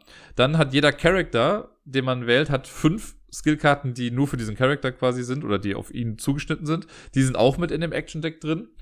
Und dann kommen noch fünf ähm, Fluchkarten rein. Und diese Fluchkarten sind, ich sag mal, im ersten Durchgang noch gar nicht so wichtig. Wenn ich äh, im normalen Spiel quasi zu Beginn eine Fluchkarte ziehe, ja, dann sind einfach keine Sterne drauf und gut ist. Und dann kommt die auf den Ablagestapel. Das krasse System dahinter, was ein bisschen Push-Your-Luck-mäßig auch ist und was mich deswegen auch sehr reizt, ist, man kann so lange Karten ziehen vom Action-Deck, bis es leer ist. Das ist alles gut. Wenn das leer ist, hat man aber noch nicht verloren. Sollte man nämlich irgendwann dazu kommen, dass man Karten ziehen muss und das Action-Deck ist leer, dann mischt man den Ablagestapel und dreht den quasi rum, dass er verdeckt ist, und dann zieht man Karten vom Ablagestapel. Man kann also erstmal noch schön weiter Aktionen machen. Wenn man aber, wenn das Action Deck leer ist und ich ziehe vom Ablagestapel eine Karte, auf der ein Fluchsymbol drauf ist, also ein Totenkopf, ist instant verloren. Dann hat uns der Fluch kaputt gemacht. Wir sind tot. Egal wie viel Leben wir noch haben, egal was gerade passiert, wir sind dann tot. Und das ist halt echt krass, weil du, ich hatte gestern halt die, äh, die Situation so gegen Ende, ich wusste schon, okay, mein Leben geht langsam zur Neige. Und ich hatte noch die Wahl für verschiedene Aktionen, die ich machen konnte. Ich wusste, okay, ich hatte schon eine Karte aus, vom Ablagestapel gezogen und das ist ja nur mal eine Rechnung, ne? wenn ich weiß, okay, da sind irgendwie 45 Karten drin und fünf davon sind, ähm, sind die Flüche dann wird sie wohl oder übel statistisch gesehen irgendwann bald eine kommen. Und dann hatte ich die Wahl, okay, ich habe hier eine Aktion, die kostet mich eine Karte, ich brauche aber zwei Sterne. Sehr unwahrscheinlich, dass man das bekommt, weil es gibt nicht viele Karten, die jetzt unbedingt mehr Sterne drauf haben. Es gibt mal welche mit zwei, mal auch eine mit drei oder so. Aber die muss man dann auch erstmal ziehen. Die habe ich gemacht. Und dann kam so eine Konsequenzkarte, wie ja, okay, du ziehst die Karte und das Monster greift dich an und du wirst verletzt und dann musste ich so viele Karten auf einmal diskarden, das ganze System mit den Verletzungen, da gehe ich jetzt gar nicht mal drauf ein. Ne? Das ist, man kann verschiedene States haben, sowas wie frightened, bloody, stinky und was weiß ich nicht alles. Und oft kann es halt sein, wenn ich sowas bekomme, dass man dann nochmal zusätzlich Karten abwerfen muss. Äh, und das hatte ich. Ich musste so viele Karten abwerfen und habe, glaube ich, insgesamt 13 Karten oder so abgeworfen. Und es war nicht eine verdammte Fluchkarte mit dabei. Das heißt, ich hätte auch, ah, ich hätte einen anderen Weg gehen können und hätte das dann wahrscheinlich geschafft und hätte mich noch irgendwie heilen können und was weiß ich nicht alles. Und hätte eine Chance gehabt. Und so habe ich, glaube ich, den für mich dann schlechtesten Weg einfach gewählt und wurde so fertig gemacht. Also ich hätte eine ganze Menge machen können, bevor ich dann verflucht wurde. Weiß man ja aber halt eben nicht. Das ist eben dieses Ding. Man muss das schon. Ah, das ist dieses Push-Luck, was ich halt meinte. Ne? Ich kann sagen, gut, ich riskiere es in der Hoffnung, keine Fluchkarte zu ziehen. Oder ich gehe auf Nummer sicher und versuche so wenig Karten wie möglich zu ziehen, aber dann ist es halt ein bisschen schwieriger. Naja, ich habe das Falsche gewählt. Es, ich habe gar nicht so viel von dem Kontinent gesehen dieses Mal. Man startet bei dem Flug auf so einer kleinen Insel, dann bin ich davon weggeschwommen weil Schildkröten meine Freunde waren. Ist auch sehr schön. Und dann bin ich halt so einen sehr gefährlichen Weg auch noch entlang gegangen. Also das hat einfach auch sehr viel Karten gekostet. Ähm, und ich konnte mir nichts mehr zu essen holen. Mit dem Essen ist es nämlich wie folgt. Ich äh, habe dann irgendwann eine Karte gehabt, da konnte ich dann angeln. Und wenn man angelt, dann kriegt man quasi ein paar Karten und man darf dann eine Sache behalten. Ich habe lustigerweise ein äh, Schnabeltier, ein Platypus, habe ich gefunden. Und da hatte ich auch noch die Wahl. Entweder ich versuche das zu zähmen, dann wäre das wahrscheinlich mein Companion gewesen und mit mir rumgelaufen oder so. Oder aber äh, ich töte es. Platypus war jetzt relativ einfach zu erlegen, das hat nämlich instant einfach geklappt. Und dann kriegt man Fleischkarten. Und Fleisch ist so, man kann das roh essen. Oder man kann, wenn man ein Lagerfeuer hat, wenn man Möglichkeit hat, ein Feuer zu machen, ähm, dann kannst du ein Feuer haben und dann kannst du das quasi kochen, dann ist das natürlich ein bisschen schmackhafter. Und wenn man was isst und seine Energie auffrischt, dann kann man sich Karten aus dem Ablagestapel, meistens ist dann, glaube ich, zufällig, äh, kann man dann zurück ins Action Deck mischen. So, ich hatte jetzt zwei Fleischkarten Platypus musste leider dran glauben. Die habe ich dann äh, quasi beim Feuer gegessen. Das heißt, ich konnte 14 Karten wieder zurück in mein äh, Deck mischen. Und so kann man halt so ein bisschen mit der Lebensenergie spielen, dass man halt, wenn man sieht, okay, ich habe nicht mehr viele Karten, ich sollte vielleicht mal was essen gehen. Dafür muss man aber auch erst wieder handeln. Also es kostet alles Energie, um dann wieder Energie zu bekommen. Und mein Angelspot war aber viel zu weit weg und ich hatte kein Fleisch mehr. Das war ein bisschen schade. Deswegen konnte ich das nicht machen. Ich war ja gerade in einem Kampf. Ich hatte noch ein bisschen die Hoffnung, vielleicht, wenn ich es schaffe, dieses Ding zu besiegen, dass ich dann äh, das Ding essen kann so blöd das klingt. Aber dazu kam es gar nicht, weil ich einfach total fertig gemacht wurde. Manchmal gibt es auch Karten, die einfach sagen, ja, your adventure ends here, you're dead. Ne, es gab auch so eine Karte mit so einer Klippe, da konnte ich runterklettern. Wenn das aber nicht klappt, dann sterbe ich halt und bin instant tot. Das muss man, also man sieht meistens, was für Konsequenzen äh, so eine Sache hat. Es gibt auch Sachen, da sieht man es dann nicht. Aber das macht so ein bisschen den Reiz auch aus. Das Coole ist, ich werde den gleichen Fall, also den gleichen Fluch nochmal versuchen. Äh, ich weiß zwar jetzt nicht, wie der Kontinent dann da aussieht, aber die ganzen Zufallsbegegnungen werden ja anders sein. Es gibt zwar da auch eine endliche Menge, aber alles in allem, ähm, ne, da dieses Viech, was mich jetzt gekillt hat, war quasi eine Zufallsbegegnung. Das heißt, wenn ich die Karte nicht ziehe, kann ich wahrscheinlich auch weitermachen. Und dieses Spiel triggert so hart mein FOMO-Ding, weil man kriegt dann, also auf jeder Karte sind noch so kleine Einzelheiten, manchmal sind noch kleine versteckte Zahlen irgendwo zu sehen, die, äh, dann darf man die quasi austauschen und kann dann im Deck nachgucken. Und also die Karten sind übrigens immer mit einem dreistelligen Code äh, nummeriert. Also 000 ist die allererste Karte, es geht bis 999. Und man kriegt immer angesagt, welche Karten man irgendwie rausholen soll und wo man die hinlegt. Auf der Rückseite jeder Karte steht auch immer noch ein kleiner Text dann meistens drauf. So, also wenn man eine Landschaftskarte aufdeckt, um zu zeigen, was man da jetzt gerade findet. Und so weiter und so fort. Und ja, ich weiß jetzt halt, was da so liegt. Die Zufallskarten sind aber andere. Und auf diesen Karten, da sah man schon, ich war auf einer Karte, da waren so kleine blaue Streifen auf dem Boden. Und auf der ersten Karte, da, ging das in eine Höhle rein. Da konnte man sagen, okay, wenn du bisher sechs von diesen Streifen gefunden hast auf der Weltkarte, dann guck dir diese Karte an. Wenn du sieben gefunden hast, guck dir die an. Wenn du mehr als acht gefunden hast, acht oder mehr gefunden hast, guck dir die Karte an. Man muss die Aktion nicht machen. Das heißt, ich habe erstmal gewartet, weil ich habe nur einen dieser Streifen gefunden, weil ich wollte wissen, was passiert, wenn ich alle dieser Streifen finde. Und ich hatte dann schon irgendwie sieben oder so und wollte ja noch weiterziehen. Da bin ich leider gestorben. Das heißt, ich musste jetzt nochmal diesen Weg entlang gehen in der Hoffnung, alle dieser blauen Streifen zu finden, um dann auf der einen Karte sagen zu können, yo, jetzt gucke ich mir das große Ergebnis an. Wahrscheinlich sterbe ich dann, weil ich das riesen Monsterviech oder so gefunden habe, ich weiß ja nicht. Aber das triggert mich so hart. Und es gibt auf jeder Karte so kleine Hinweise. Irgendwie mal, das ist eine Frucht. Und ich weiß, man findet dann irgendwo später mal in einem Tagebucheintrag äh, was über diese Frucht, die dann irgendwie sagt, hey, die heilt Gift. Das weiß man aber nicht, wenn man so auf den Kontinent kommt. Oder hier, äh, in diesen Baumstümpfen verbergen sich Schätze oder keine Ahnung was. Da gibt's so viel zu entdecken. Ich glaube, also wirklich, wenn ich mich jetzt hinsetzen würde und ich würde jeden Tag Seventh Continent spielen und ich würde jeden Tag, also ne, angenommen für zwei Stunden oder sag, lass es drei Stunden sein, ich könnte wahrscheinlich ein Jahr lang spielen und würde immer noch nicht alles gesehen haben. Ist so meine Vermutung. Weil manchmal kommt es auch darauf an, welchen Fluch man spielt. Ne? Es gibt zum Beispiel eine Höhle.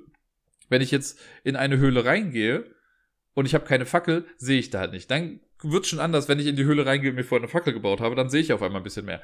Wenn ich dann aber noch mit einem bestimmten Fluch, also mit einem bestimmten Szenario in diese Höhle reingehe, kann es sein, dass da auf einmal was ganz anderes passiert, dass die Events anders sind. Ah, so viel Möglichkeiten. Ich hatte jetzt ja alleine schon, und das habe ich gar nicht bewusst gemacht, aber ich habe eine Karte gefunden, die gesagt hat, hier liegt ein alter Heißluftballon, reparier den mal. Das ist was aus der Erweiterung. Ich wusste gar nicht, dass ich gerade mit Erweiterungskarten großartig spiele. Aber in dem Fall war es ein, ja, äh, hier, du kannst jetzt diesen äh, Heißluftballon reparieren, dann bau das Ding zusammen und flieg damit durch die Gegend. Und dann hätte ich auf einmal was komplett anderes da gehabt. Also mega krass, was da irgendwie alles möglich ist, was man da entdecken kann. Seventh Continent ist einfach ein Spiel, das ich sehr, sehr liebe. Ich bin sehr froh, dass ich es wieder rausgeholt habe, weil das jetzt wirklich mein, meine Leidenschaft dafür nochmal angefacht hat. Und ich äh, will diesen einen Flug jetzt mal schaffen. Beim nächsten Mal, ich habe es ja auch gestreamt. Ich werde es auf jeden Fall nochmal streamen, einfach um die Welt vielleicht ein bisschen daran teilhaben zu lassen.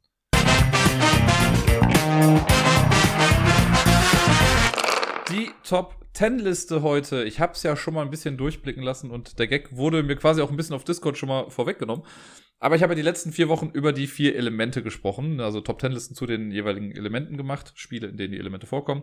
Und natürlich darf ja eine bestimmte Sache nicht fehlen. Denn nach Captain Planet wissen wir, es gibt nicht nur einfach Feuer, Erde, Wasser und Luft. Nein, es gibt auch noch Liebe.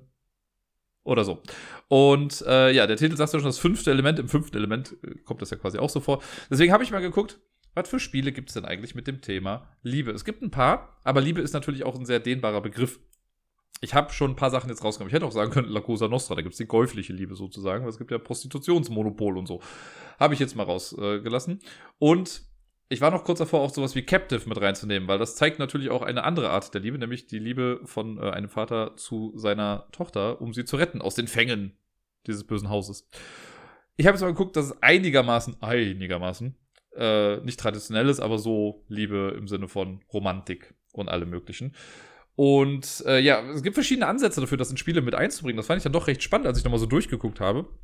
Manchmal ist es halt einfach nur die Hintergrundgeschichte für ein Spiel, das dann im Endeffekt doch wieder recht abstrakt ist oder so. Manchmal ist es Hauptaspekt einer Geschichte oder eines Spiels. Und ja, ich äh, sage euch mal, welche zehn Spiele ich mir jetzt rausgepickt habe. Ich muss direkt dazu sagen, Platz Nummer eins ist für mich noch nicht mal das Beste dieser Spiele, aber das, äh, wo das Thema halt irgendwie am, am besten rüberkommt, quasi. Auf Platz Nummer 10, und das ist so ein Stellvertreterspiel, weil ich hätte auch sowas nehmen können wie Spiel des Lebens. Ne, da geht es ja quasi auch ein bisschen um Liebe oder um Familiengründung und hast du nicht gesehen. Äh, ich habe jetzt genommen My Story, was ja so ein schönes Deckbuilding-Spiel ist, was ich äh, ja mal mir auf der Messe geholt habe aus, oh, ich will nicht das Falsche sagen, ich glaube es war Taiwan, aber ich bin mir gerade nicht sicher. Ähm, und da geht es ja auch darum, dass man sich sein Leben so ein bisschen zusammenfriemelt. Und da gibt's halt eben auch als Live-Projects sowas wie Get Married, Get Kids und bla bla bla. Und das sind dann so Erfahrungen, die einem im Leben dann halt noch ein bisschen was bringen. Da gibt's aber eine ganze Menge Spiele. Oder hier dieses Hashtag My Life von Amigo war ja auch mal sowas, wo man auch so, äh, wo man sein Leben zusammenpuzzelt. Und da gibt's dann auch so Geschichten wie Heiraten und Hasse nicht gesehen. Das sind halt so Sachen, wo das einfach nur eine Karte in einem Spiel ist, wenn man halt sein Leben zusammenfriemelt. Ich schätze mal, bei Pursuit of Happiness oder sowas gibt es sowas wahrscheinlich auch. Das habe ich aber noch nicht gespielt. Auf Platz Nummer 9 ist äh, schon direkt ein etwas anderer Vertreter, nämlich die Werwölfe von Düsterwald oder generell Werwölfe, das Spiel. Denn, das ist jetzt nicht in jedem Spiel so, aber wenn Amor mitspielt, gibt es ja eben auch das Liebespaar. Und das ist, also ich liebe es, mit dem Liebespaar zu spielen, äh, weil das bringt nochmal eine ganz coole Dynamik damit rein. Das Liebespaar, für die, die es nicht kennen, äh, Werwolf ist ja ein Social Deduction Spiel nur mal kurz umrissen, es gibt quasi, sagen wir, es gibt ein Dorf, da leben acht Leute drin. Zwei davon sind geheime Werwölfe, die anderen sechs sind normale Bürger. Die Werwölfe gewinnen, wenn sie alle Bürger töten, die Bürger gewinnen, wenn sie alle Werwölfe töten. Jede Nacht dürfen sich die Werwölfe quasi im Geheimen drüber abstimmen, ohne zu sprechen, dass sie einen von den Bürgern töten. Und tagsüber tun alle so, als wären sie Bürger und machen dann eine Abstimmung und einer von den Leuten wird dann quasi gehängt und man versucht dadurch dann die Werwölfe langsam auszumerzen. Die Werwölfe haben natürlich den großen Vorteil, dass sie im Geheim sind, aber es gibt dann immer mal wieder Sonderrollen auf Seiten der Bürger, die dann die ein bisschen unterstützen.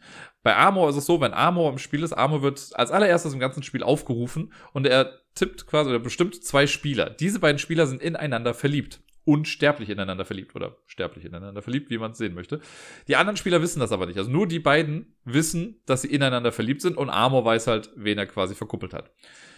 Es ist dann sehr tragisch, quasi Romeo und Julia mäßig, denn wenn im Spiel einer von den beiden aus dem Liebespaar stirbt, nimmt sich der andere tragischerweise auch das Leben. Ja, es ist ganz Shakespearesk, das Ganze.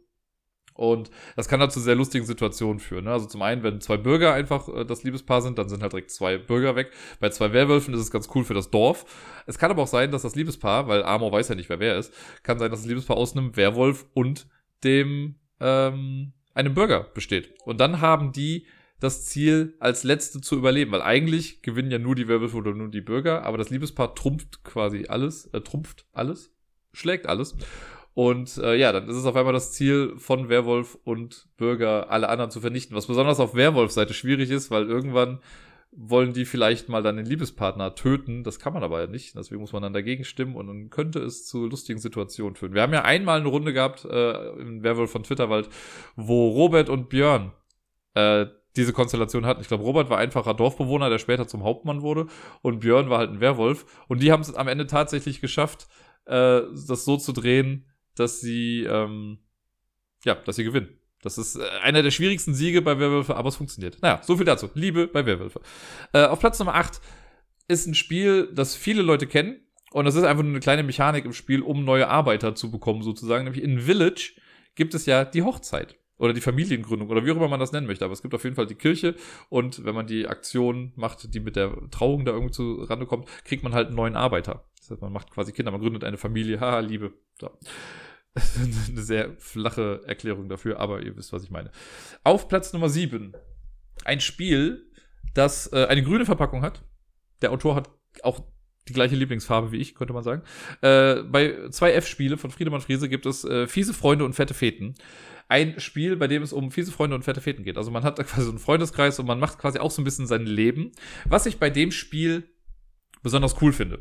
Ne, man hangelt sich so ein bisschen von der Jugend, glaube ich, durch und äh, hat so, ist ein bisschen Deckbuilding-Spiel. Das ist schwer zu beschreiben. Naja, man versucht, glaube ich, auch Punkte zu bekommen Ende. Ich, weiß, ich habe schon länger nicht mehr gespielt. Äh, was aber ganz cool ist und was ich wirklich beachtlich finde bei dem Spiel, und das ist das erste Spiel, bei dem es mir bewusst aufgefallen ist, und dafür, dass das Spiel schon ein bisschen älter ist, es gab es jetzt noch mal eine Neuauflage von Hunter und Kron, äh, ja, finde ich das einfach sehr cool. Und zwar äh, kann man in dem Spiel halt, du kannst halt Sex mit Part, also mit, mit Leuten haben, du kannst den Partner suchen und es ist vollkommen egal, welches Geschlecht der Partner hat. Das heißt, du kannst als Mann sagen, ich bin jetzt mit einem Mann zusammen, du kannst als Frau sagen, ich bin mit einer Frau zusammen. Es ist total egal. Und ich finde, also irgendwie, als ich das gesehen habe, fand ich das so, so cool. Also irgendwie so gut, dass das in dem Spiel auch so selbstverständlich gehandelt wird. Super cool. Und du hast halt auch keine Nachteile dadurch. Ne? Also Liebe ist halt einfach Liebe in dem Spiel. Ich glaube, wenn ich mich richtig erinnere, und da müsste ich jetzt nochmal genauer nachgucken, das weiß ich gerade leider nicht genau. Ich glaube, wenn es halt um sowas geht wie, okay, du möchtest ein Kind zeugen, dann brauchst du einen Partner vom anderen Geschlecht.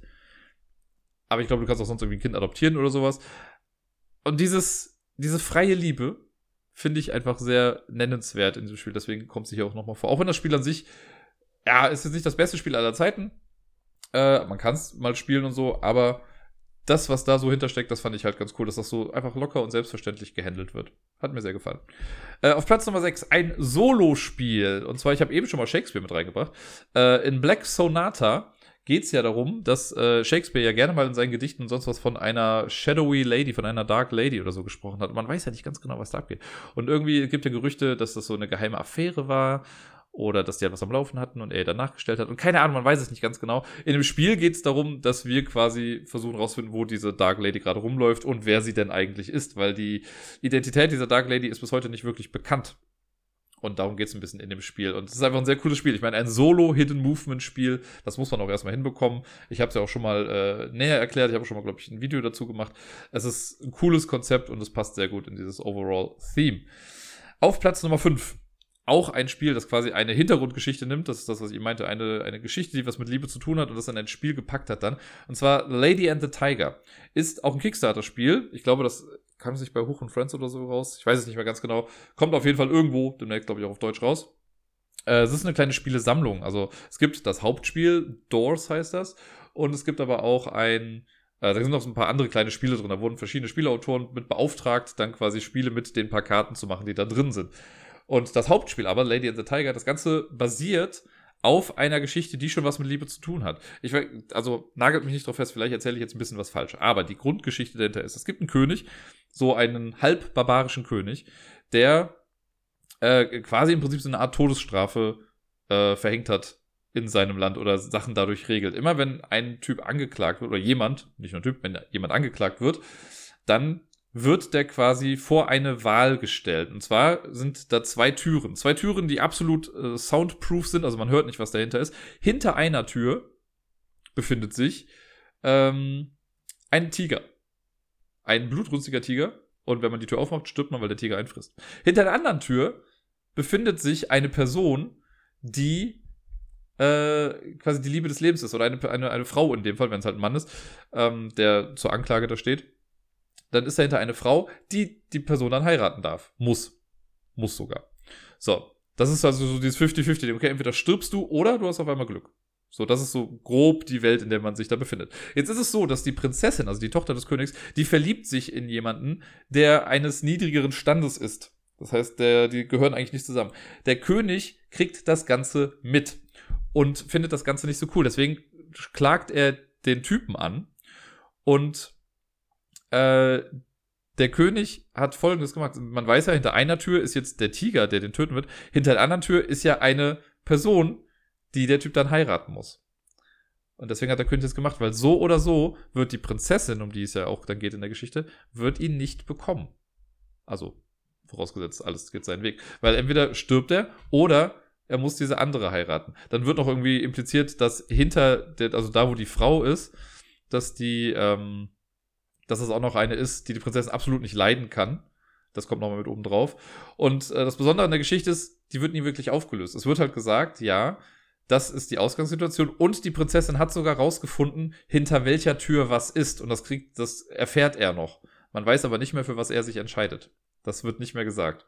Es wird darauf gehintet, dass er äh, die Frau wählt, damit er quasi am Leben bleibt, aber man weiß es nicht ganz genau. Aber so diese, tragische Liebe, die auch dahinter steckt und sowas, die äh, ist Ausgangssituation für ein recht cooles kleines Bluffing-Spiel für zwei Personen. Lange Geschichte dahinter, aber das ist Lady and the Tiger. Hat also auch ein bisschen was mit Liebe zu tun. Äh, Platz Nummer 4. Auch ein Spiel für zwei Personen, relativ abstrakt. Ein Spiel, das ich bisher nur mit Matthias gespielt habe. Aufmerksame Zuhörer wissen jetzt vielleicht schon, was das ist. Das ist unser Festivalspiel. Es ist äh, The Ravens of Three Sahashri.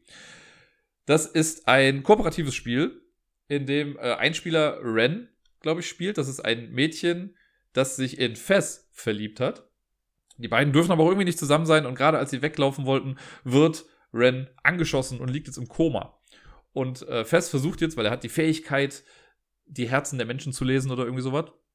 Und jetzt äh, versucht er quasi ihr da rauszuhelfen durch ein abstraktes System. Er spielt Karten ins Atman, in, quasi in die Seele oder so. Und Ren benutzt Karten daraus, um ein Gedicht zu rezitieren. Das ist alles sehr, sehr abstrakt. Wenn man das auf jeden Fall schafft, fühlt es sich auch an, als hätte man wirklich was äh, accomplished, weil man darf halt auch nicht miteinander reden im Spiel. Man muss hoffen, dass die andere Person versteht, was man, also wenn ich jetzt Karten reinlege und Matthias nimmt sich dann Karten, muss ich verstehen, was er gerade nimmt. Also ich muss das lesen können, was er gerade macht. Und das ist gar nicht so einfach. Es gibt noch so ein paar Special Effects hier und da, aber äh, ja, alles in allem sehr komplexes Spiel, und selbst wenn man es versteht, also wir müssen jedes Mal, wenn wir spielen, müssen wir uns einfach nochmal die Regeln äh, ins, ins, Gedächtnis rufen. Und es hat so einen kleinen Legacy-Aspekt, denn es gibt drei Umschläge äh, in dem Spiel. Wenn man das das erste Mal gewinnt, darf man den ersten Umschlag aufmachen. Wenn man es dann mit verschärften Regeln nochmal gewinnt, darf man noch einen Umschlag aufmachen. Und wenn man dann nochmal gewinnt, dann kriegt man, glaube ich, den Epilog oder so. Wir haben bisher, glaube ich, zwei Umschläge aufgemacht.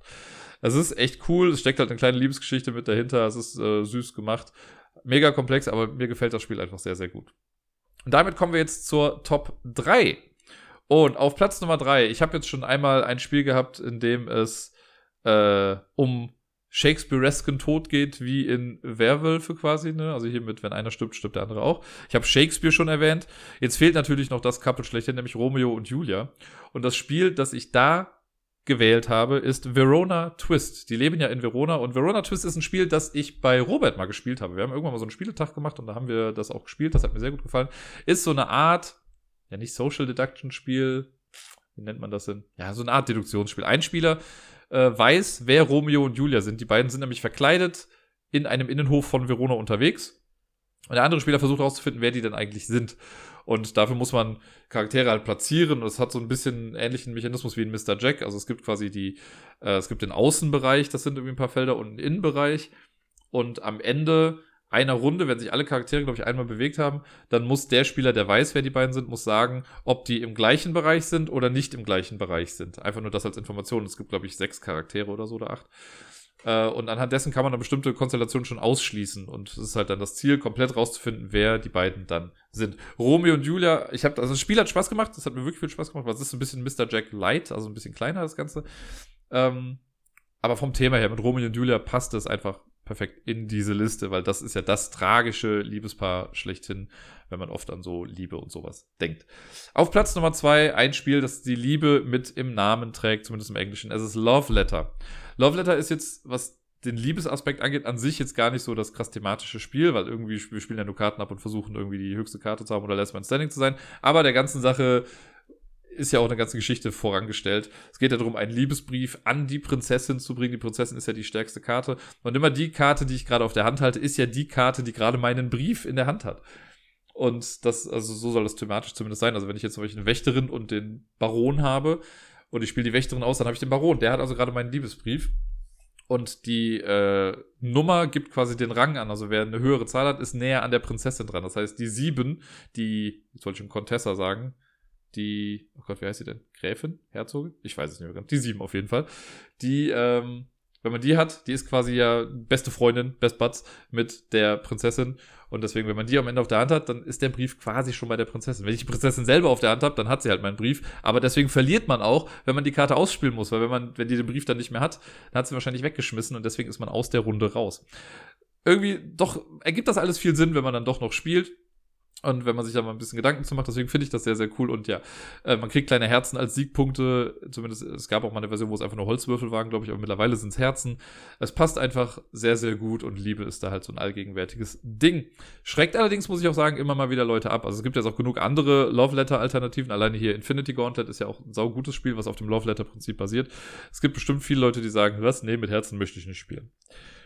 Auf Platz Nummer eins ein Spiel, was ich bisher äh, nur einmal gespielt habe, und das war auch nur eine Demo-Version davon, auf der Spielemesse vor zwei Jahren, nee, vor letztes Jahr haben wir es gespielt. Ähm, es ist so eine Art Mischung aus einer Art Rollenspiel und Prisoner Dilemma und so. Äh, Fog of Love. Ich weiß gar nicht, ob es das im, also im Deutschen heißt es, glaube ich, auch Fog of Love, bin mir aber gar nicht sicher. Das ist ein Spiel, wo es wirklich darum geht, dass zwei Spieler ein Liebespaar simulieren. Ne? Jeder baut sich am Anfang einen Charakter, man hat so ein paar Trade-Sachen, die man gut kann, Sachen, die nervig an einem sind.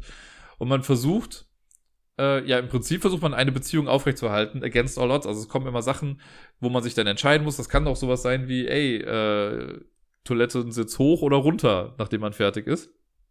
Und dann muss man halt Entscheidungen treffen und man versucht, sich selbst in der Beziehung nicht zu verlieren. Das heißt, man muss selber seine eigenen Interessen auch immer noch wahren, möchte aber auch ja, dass die Beziehung irgendwie funktioniert. Und so nach und nach muss man halt gucken, ob das funktioniert. Ne? Weil es kann ja sein, dass mein, mein Mitspieler, mein Partner, ist ja kooperativ, dass er an bestimmten Stellschrauben immer was anderes entscheidet als ich und dass das irgendwie nicht miteinander klappt. Und das ist ganz cool, dass man äh, im Laufe der Zeit, man hat quasi zu Beginn hat man alle Möglichkeiten für eine Beziehung noch offen. Das sind so Zielkarten. Und immer wieder im Spiel muss man aber so Zielkarten weggeben, wo man sagt, okay, nee, das werde ich nicht mehr erreichen, das werde ich nicht erreichen. Und man kann am Ende auch eine Zielkarte haben, die dann sagt, äh, man macht die Trennung. Und wenn man getrennt ist, und dann bestimmte Sachen auf dem Board auch wirklich passiert sind, dann hat man halt gewonnen. Dann ist man vielleicht wirklich better off alone. Also man, man ist glücklicher, wenn man nicht mehr mit der Person zusammen ist. Oder man versucht zusammen ein Happy End zu haben und so. Also sehr cool gemacht, sehr durchdacht irgendwie. Es ist weniger Rollenspiel, als ich dachte, weil als wir es gespielt haben, das fand ich halt immer komisch, dass man bei bestimmten Entscheidungen sowas wie, okay, deine Schwiegereltern kommen zu Besuch, was genau machen wir? Oder irgendwie so. Oder was machen wir zum ersten Date? Und ich fände es eigentlich cooler, thematisch gesehen, wenn man nicht schon weiß, was das Outcome ist. Und das ist aber hier so. So ähnlich wie bei Dead of Winter bei den Crossroad-Karten, wo ich ja schon lesen kann, was passiert, wenn ich mich für A oder B entscheide, kann ich hier halt auch sehen, ja, okay, wenn ich jetzt die Aktion nehme, dann wird da was draufgelegt und so. Und irgendwie finde ich das spannender, wenn man das nicht weiß, weil man im Leben ja auch nicht genau weiß, was irgendwie passiert. Und ja, Kleinigkeit, aber das ist auf jeden Fall dieses Liebesthema. Es gibt ja auch eine ganze Menge Erweiterungen dafür. Irgendwas auch mit äh, Toten, äh, die als, als paranormale Erscheinung irgendwie äh, mit einem in Kontakt treten oder mit den Schwiegereltern oder mit äh, auch gleichgeschlechtliche Partner gibt es da auch. Ich glaube sogar nicht nur gleichgeschlechtliche, sondern generell alle möglichen Partnerschaften. Äh, das ist auf jeden Fall so das, das ist der Couple Simulator als Brettspielversion und deswegen passte er sehr gut hier als, äh, also auf Platz Nummer eins der Top 10 Spiele mit dem Thema Liebe.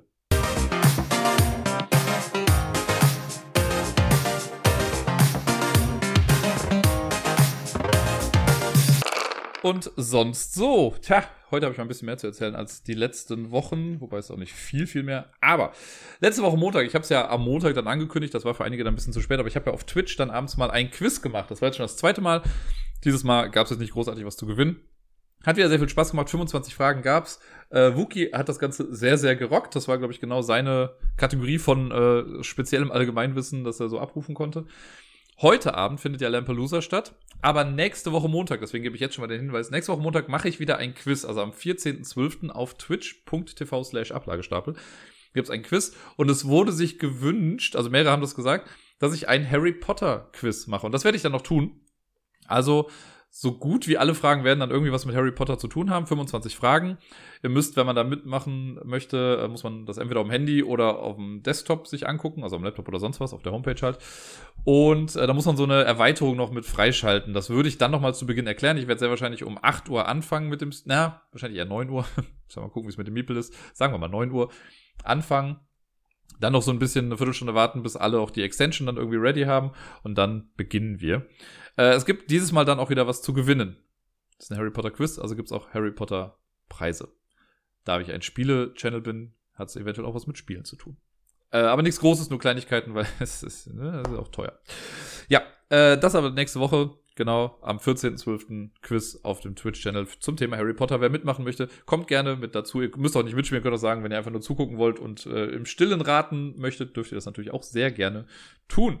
Ja, ansonsten ist heute Abend Lampalooza der Wookie moderiert. Ich bin mal sehr gespannt. Wir haben eine Wochenaufgabe wieder bekommen und die ähm, wird anders als etwas, was wir schon mal gemacht haben. Also es ist was komplett Neues, denn ich möchte es noch nicht spoilen, aber im Prinzip mussten wir etwas die Woche machen, was wir jetzt dann Wookie geben werden und dann muss Wookie, ich sag mal einfach, es lösen.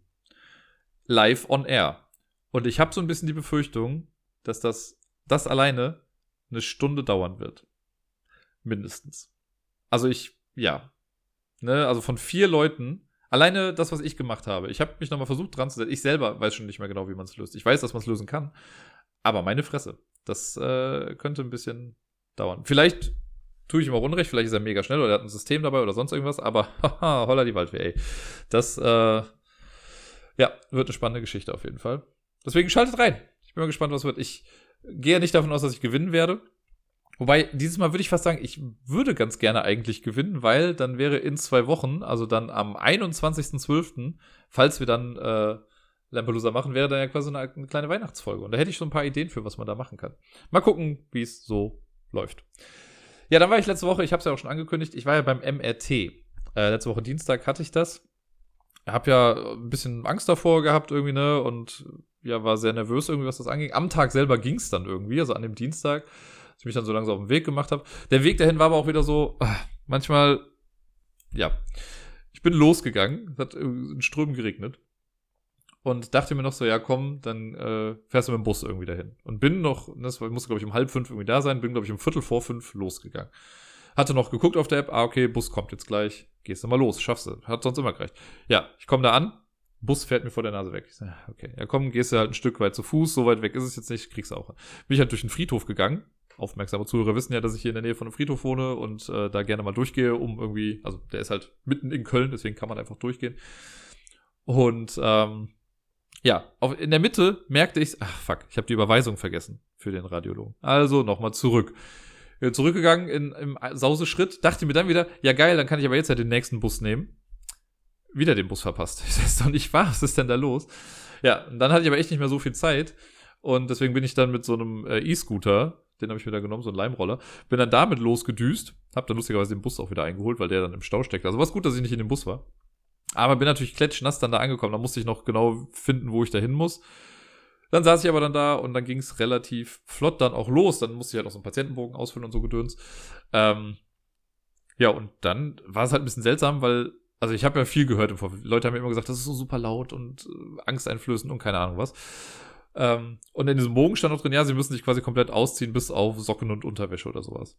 Und da habe ich mich schon drauf eingestellt. Dann kam ich dann in den kleinen, in den Umkleideraum, sage ich mal. Da wurde mir dann gesagt, so, ja, äh, müssen nur Schuhe ausziehen.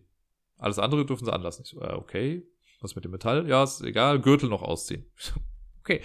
Hab ich alles angehabt, äh, also ausgezogen dann hier Gürtel und so, den Rest angelassen und habe mich dann reingesetzt und dann war so mein erster Gedanke, ähm, und ich weiß, es gibt verschiedene Metalle, die verschiedenen Magnetismus und sowas ausgesetzt sind, aber äh, mein Gedanke war so, okay, mein Gürtel muss ich ausziehen, der ja so zwischen Bauchnabel und Gemächt in etwa sitzt, die Gürtelschnalle. Mir wird ja eine metallene Nadel in den, also mir wurde Kontrastmittel gespritzt, dann wurde mir eine Nadel ja in den Arm gesteckt. Wenn ich jetzt einfach nur liege, dann ist die Nadel ja näher an dem Magneten dran, der gleich mein Gehirn durchforstet, als die Gürtelschnalle. Den Gürtel muss ich ausziehen, aber die Nadel darf drin bleiben. Das war so mein Gedanke, irrationalerweise. Dachte so, ja, schön, wenn die Nadel jetzt gleich aus meinem Arm gerissen wird. Alles klar, aber die werden das ja schon ein paar Mal gemacht haben, deswegen wissen sie, was sie da tun. Aber ja, so Gedanken hat man ja, wenn man dann da liegt. Ja, dann wurde ich da in die Röhre reingeschoben. Das ist halt schon so ein bisschen creepy, weil man ja auch so fixiert wird. Also man darf ja den Kopf auch nicht großartig bewegen, also gar nicht bewegen eigentlich. Äh, und dann wurde noch so ein Ding draufgesetzt, dass ich auch nicht mehr viel Spielraum hatte. Kopfhörer wurden mir noch aufgesetzt. Dann wurde ich reingeschoben, dann kam so ein Kalibrierungsgeräusch erstmal, dann wurde ich wieder rausgeschoben, weil in meiner äh, hier Atemschutzmaske war wohl ein kleiner Draht drin. Das äh, hatten wir alle nicht bedacht, deswegen habe ich da nochmal eine neue Maske dann bekommen. Und dann, ja, wieder reingeschoben werden. Und dann lief die ganze Zeit im Hintergrund, ja, so ein rhythmisches Geräusch. Und ich weiß nicht, ob das einfach so eine Art, ich nenne es jetzt mal Musik ist, die da im Hintergrund läuft, um den Leuten das ein bisschen zu besser erträglich zu machen, oder ob das halt Teil der Maschine ist. Ich kann, also es, ja, ich habe nicht nachgefragt leider. Äh, habe da nicht drüber nachgedacht, danach zu fragen, aber irgendwie ging mir das ein bisschen durch den Kopf. Auf jeden Fall war das ein sehr rhythmischer Beat die ganze Zeit. Ich habe in meinem Kopf dann einfach Hamilton angefangen zu singen auf diesem Beat. Und dann war es auch schneller vorbei als gedacht. Also irgendwann hieß es dann so, ja, sind jetzt durch. Und dann war ich fast ein bisschen enttäuscht, weil es war im Leben nicht so laut, wie die Leute immer gesagt haben.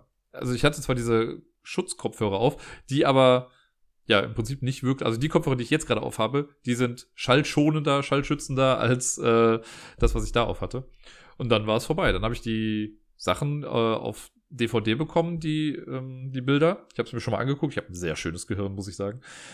Ja, und jetzt muss ich noch äh, so weiter einen Termin bei einer Neurologin, damit ich die, den Befund quasi einmal durchsprechen kann. Da mich jetzt die Leute aber nicht besorgniserregend und mit großen Augen äh, angeguckt haben, als ich da irgendwie rausgekommen bin, sondern relativ normal waren, gehe ich jetzt einfach mal ein bisschen davon aus, dass vielleicht alles okay war. Äh, aber ja, das war meine Berührung mit dem MRT. War äh, auf jeden Fall spannend, war meine Erfahrung. Und ja, man liegt ja da in dieser Röhre und kann sich ja auch irgendwie, also guckst da oben, weiß. Ja, mehr ist da nicht. Da hat man auf jeden Fall Zeit, um mit den Gedanken so ein bisschen abzuschweifen. Ich habe mich auch dabei erwischt, also es war gar nicht so einfach, mich nur auf Hamilton zu konzentrieren, weil wenn ich es laut singe, wäre es kein Problem, aber ich kann ja den Kiefer schlecht bewegen. Und das nur im Kopf zu singen, dann kommst du an irgendeine Songzeile und denkst du so, ah, Orphan, Orphan Black, habe ich schon lange nicht mehr gesehen. Moment, das Lied. Hm, okay. Ich wollte halt in meinem Kopf singen, damit ich so in etwa auch weiß, wann diese 15 Minuten vorbei sind. Ich bin gar nicht so weit gekommen. Ich bin, glaube ich, nur bis ans Ende von My Shot oder so gekommen. Das ist das dritte Lied. Das heißt, vielleicht waren es 10 Minütchen oder so, die ich damit überbrückt habe. Aber naja, der Rest war dann noch wirre Gedanken. Aber hey, MRT. Ähm, ich halte euch mal auf dem Laufenden, wenn da Neues mit bei rumkommt. Kopfschmerzen sind übrigens, also ich gehe stark davon aus, dass es auch was mit dem Stress zu tun hatte, weil sie sind schon bei weitem nicht mehr so schlimm, wie sie jetzt vor einem Monat noch waren. Äh, ich hatte allerdings am Wochenende, am Samstag hatte ich wieder so einen großen, großen Anfall mit Kopfschmerzen. Das war echt ein bisschen nervig. Da musste ich auch wieder eine Tablette nehmen, damit das, äh, das erträglich wird. Aber alles in allem klingt es so langsam ab. Ja, dann, äh, ich habe es ja, glaube ich, letzte Woche auch schon mal angekündigt. Ich habe jetzt dieses Adventskalender-Rätsel oder Adventsrätsel habe ich jetzt auf Twitter und Discord gestartet. Also wer da äh, mal gucken möchte, kann das äh, gerne auf Twitter tun. Das ist ja frei zugänglich für alle. Ich habe jetzt quasi so eine Art, ja, ein Rätsel genommen, habe das auf 24 Sachen aufgebröselt und man kriegt jetzt jeden Tag so ein bisschen Teilinformationen, um dann zu gucken, wer am Ende Dirk umgebracht hat. Sieben Hinweise sind schon draußen. Mir wurde schon gesagt, ich habe keine Ahnung, was hier losgeht, aber das ergibt sich halt erst so nach und nach. Ähm, und ansonsten habe ich ja so noch zwei Adventskalender. Ich habe ja von meiner Schwester ein Adventskalender Escape Buch quasi bekommen. Das äh, liegt hier gerade hinter mir. Ich gucke mal, ob ich es greifen kann. Ja, kann ich. Escape Room, das Geheimnis des Spielzeugmachers heißt das. Der neue Escape Adventskalender von Eva Eich. Bei Ars Edition erschienen. Voll die Schleichwerbung gerade. Äh, ein Adventskalender zum Aufschneiden. Das ist ganz cool gemacht. Man hat da quasi so 24 Seiten, die aber halt an der Seite, also rechts so an der Seite dann zusammen sind. Und man muss immer, wenn man das Richtige gefunden hat, äh, muss man das dann aufschneiden und kann es dann durchlesen. Und dann kriegt man so ein bisschen Story, also ein bisschen gutes, viel Story.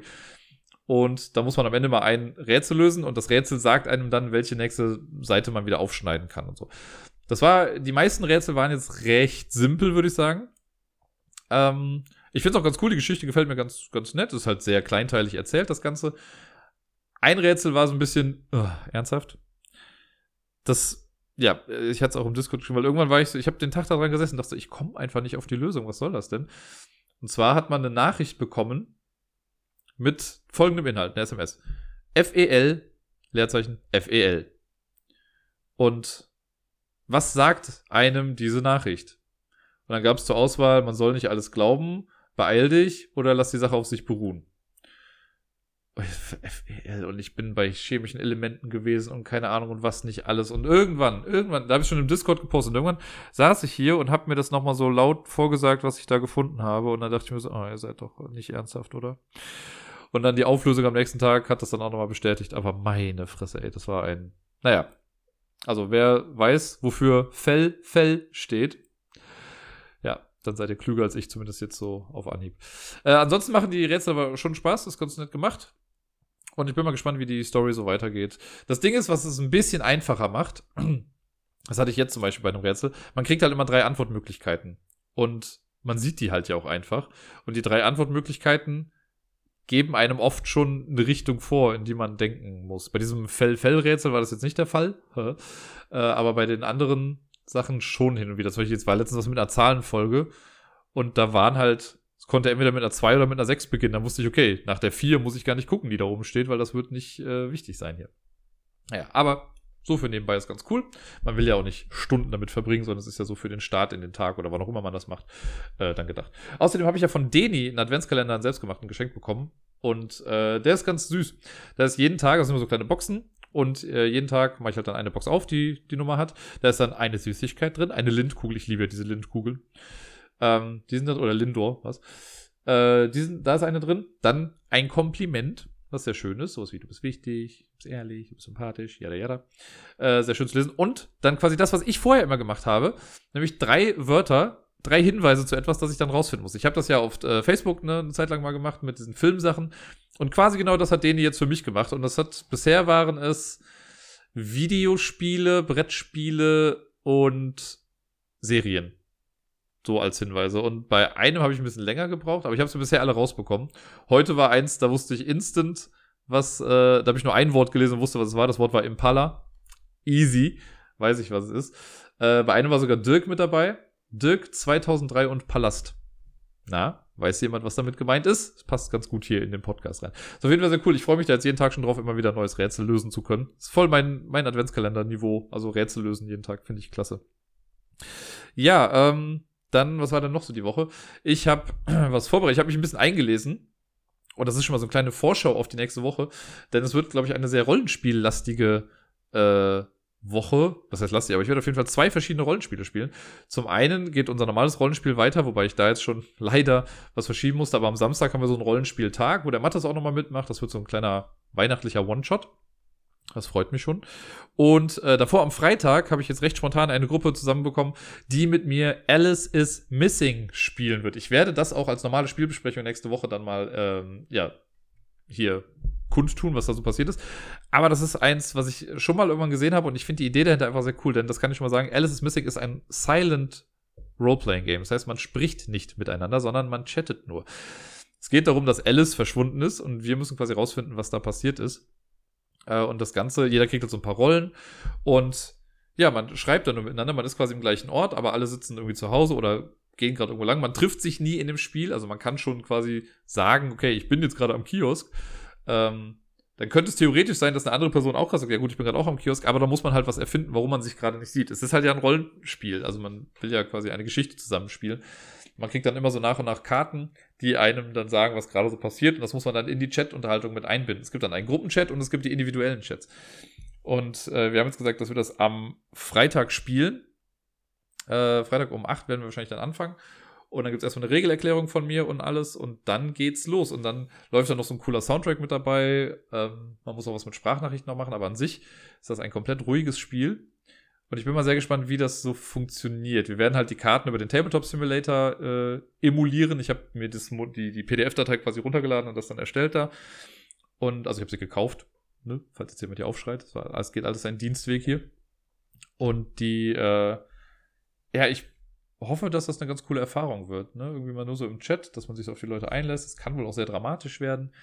Ich bin sehr gespannt. Vielleicht werde ich das auch irgendwie gestreamt bekommen, wobei das ja natürlich nicht so spannend ist. Aber vielleicht kann ich einfach, wenn wir das wirklich übers Handy spielen, weil eventuell machen wir es auch über Discord, aber ich könnte ja theoretisch den Chatverlauf könnte ich abgreifen, weil unsere Namen werden ja auch geändert sein. Das heißt, unsere Namen werden die sein aus dem Spiel dann.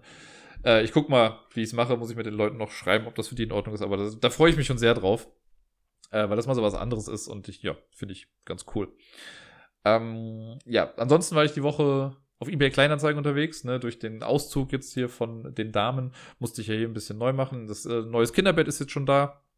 Ist jetzt angekommen, das habe ich äh, günstig geschossen, ist dann auch aufgebaut. Der Miepel hat auch schon äh, zwei, dreimal drin geschlafen. Fühlt sich also sehr wohl da drin, das finde ich schon mal gut. Mein Balkon habe ich jetzt ein bisschen gepimpt.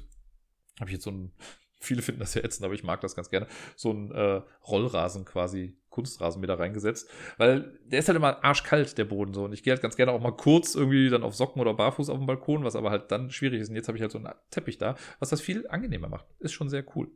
Ähm, ja, und ansonsten werde ich jetzt noch so ein paar Sachen einrichten, umdekorieren, damit das halt auch wirklich jetzt mal zu meiner Wohnung dann wird. Und äh, ich quasi, ich will ja schon so ein bisschen das Gefühl haben, dass ich so eine Art Neustart jetzt dann auch wage mit den ganzen Sachen und äh, dafür muss ich halt hier ein bisschen was auch umstellen. Und das passt dafür dann ganz gut. Jetzt habe ich nur noch äh, ein paar wenige Sachen. Eine Sache habe ich, glaube ich, noch gar nicht erwähnt. Der liebe Sevan aus der Schweiz, der selber einen Podcast hat, der Brettspiel-Podcast, den die Welt nicht braucht, was nicht stimmt, denn sollte mehr Schweizer Podcasts geben. Ähm, der ist ja total äh, crafty unterwegs. Der macht sich ganz viele Print-and-Play-Spiele selber und sowas und ist da sehr groß unterwegs. Und nach der, äh, nachdem ich so viel über Similo gesprochen habe, hat er mir irgendwann mal geschrieben, dass es die Spookies-Variante gar nicht als Hardcopy-Version gibt, sondern nur digital. Und dann hat er ein Bild gepostet, wie er sich die gerade gebastelt hat. dann habe ich gesagt, oh, ich bin total neidisch. Und der verrückte Hund hat es einfach selber gebastelt und hat mir äh, eins zukommen lassen. Jetzt habe ich halt Similo Spookies als quasi Kartenvariante, so mit laminierten Karten, habe ich jetzt hier. Voll cool, vielen lieben Dank dafür. Ich habe, glaube ich, noch gar nicht offiziell, also ich habe ihm geschrieben, dass es angekommen ist und danke, aber ich habe es, glaube ich, hier noch gar nicht würdigend erwähnt, deswegen vielen lieben Dank dafür. Finde ich sehr cool. Äh, ja, dann eine Sache, die mich so ein bisschen nervt, ich habe es ja, glaube ich, schon mal erwähnt, und zwar ist mein äh, Ablagestapel Instagram-Account, den ich ja eigentlich jahrelang gehegt und gepflegt habe und immer von jedem Spiel, das ich gespielt habe, habe ich ein Bild hochgeladen, habe runtergeschrieben, was es war, wie es mir gefallen hat und also gedöns. Hab da, also ich kann mal gerade nachgucken, ne? Ich habe so viel da gemacht. Ähm, es sind die Anzahl der Bilder alleine. Ich habe 2742 Bilder im Laufe der Zeit da gepostet. Ne? Das sind so wie ein, über 1200 Abonnenten. Ähm, und ja, was für mich jetzt für so einen kleinen Brettspieler irgendwie halt schon eine ganze Menge ist. Ich kann ja aber jetzt seit mittlerweile schon fast zwei Monaten oder so, kann ich ja nichts mehr sinnvoll irgendwie auf Instagram machen. Ich kann zwar Bilder hochladen, aber ich kann keine Bildtexte drunter posten. Ich kann nicht kommentieren, ich kann nichts liken, ich kann niemand Neuem mehr folgen. Ich kann noch Nachrichten schreiben, ne? also das klappt noch irgendwie und ich kann mir Stories angucken, aber ich kann zum Beispiel in Live-Chats und sowas oder in diesen Instagram-Lives kann ich auch nicht mitschreiben, das geht nicht. Und das nervt einfach irgendwie. Ne? Ich, das letzte Bild, das ich jetzt hochgeladen habe, ist auch schon, also das letzte Spielebild, ist vom 30. August also doch schon krass lange her. Und das schon ohne Text. Ne, also da habe ich ein paar Bilder hochgeladen, die alle ohne Text waren. Das letzte Bild mit Text, da müsste ich jetzt echt mal gucken, wann das war, weil ich das letzte Mal was richtig hochladen konnte. ähm, damit ich scrolle und scrolle. Ist eine ganze Weile hier. Das letzte war ein Print and Play vom 3. August. Da konnte ich noch Text drunter schreiben. Danach hat es irgendwie nicht mehr funktioniert. Warum auch immer.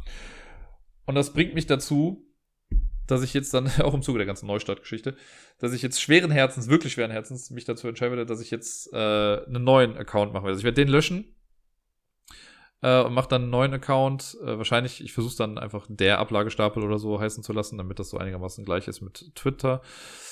Äh, und dann werde ich da von vorne anfangen. Vielleicht, ich kann ja die ganzen Bilder speichern, vielleicht kann ich sie nach und nach dann mal mit in die Rotation reinnehmen. Ähm, aber das ist mir gerade irgendwie ein bisschen zu doof. Ich mag, Instagram mochte ich eigentlich ganz gerne. Viele haben es ja gerade so ein bisschen verschrien, weil das so zu einer Art Verkaufschannel oder sonst irgendwas wurde.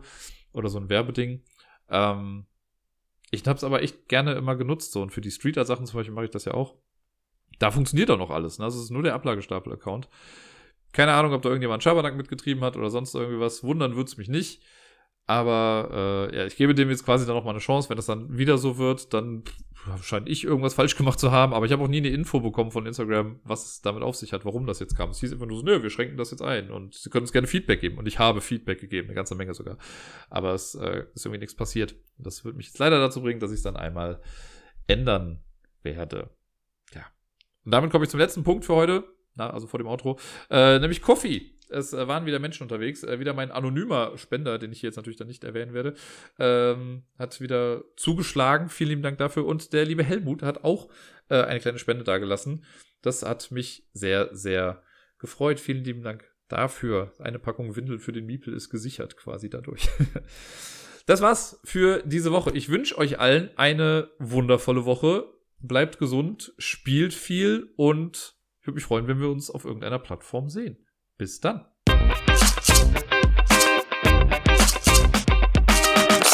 Ich habe übrigens für die Adventszeit ein Ziel. Und zwar gibt es zwei Street Artists, denen ich sehr folge. Einmal Sweets Nini und Adult Remix, die äh, meines Wissens nach auch zusammen sind. Und die machen halt ziemlich geile Street Art. Das sind die Sachen, nach denen ich immer gucke, wenn ich auch so unterwegs bin. Und die machen gerade einen Art-Ventskalender. Jeden Morgen packen die in einen Umschlag quasi ein Bild von ihr und ein Bild von ihm und ist dann irgendwie in so einer Klarsichtfolie irgendwie äh, beschriftet auch. Und das hängen die irgendwo in der Stadt aus und dann posten die auf Instagram, wo das halt ist. Also so kleinen Hinweis, nicht genau, wo der Standort ist, sondern so in so einer Story sieht man so ein Stück von der Straße und sonst was. Heute Morgen bin ich aufgewacht und ich wusste instant, wo es war. Ich habe mich angezogen, bin losgegangen, es war leider schon weg. Ich bin jetzt auch halt etwas später aufgestanden, als das gepostet wurde. Ich werde mir morgen und jetzt den Rest der Woche wahrscheinlich morgens einfach einen Wecker stellen, gucken, wann die was hochladen und wenn ich weiß, wo es ist, dann begebe ich mich direkt auf den Weg und versuche es zu finden. Das wird mein Ziel, dass ich einen dieser Umschläge in dieser Weihnachtszeit bekomme. Das würde mein Weihnachten sehr, sehr erhellen.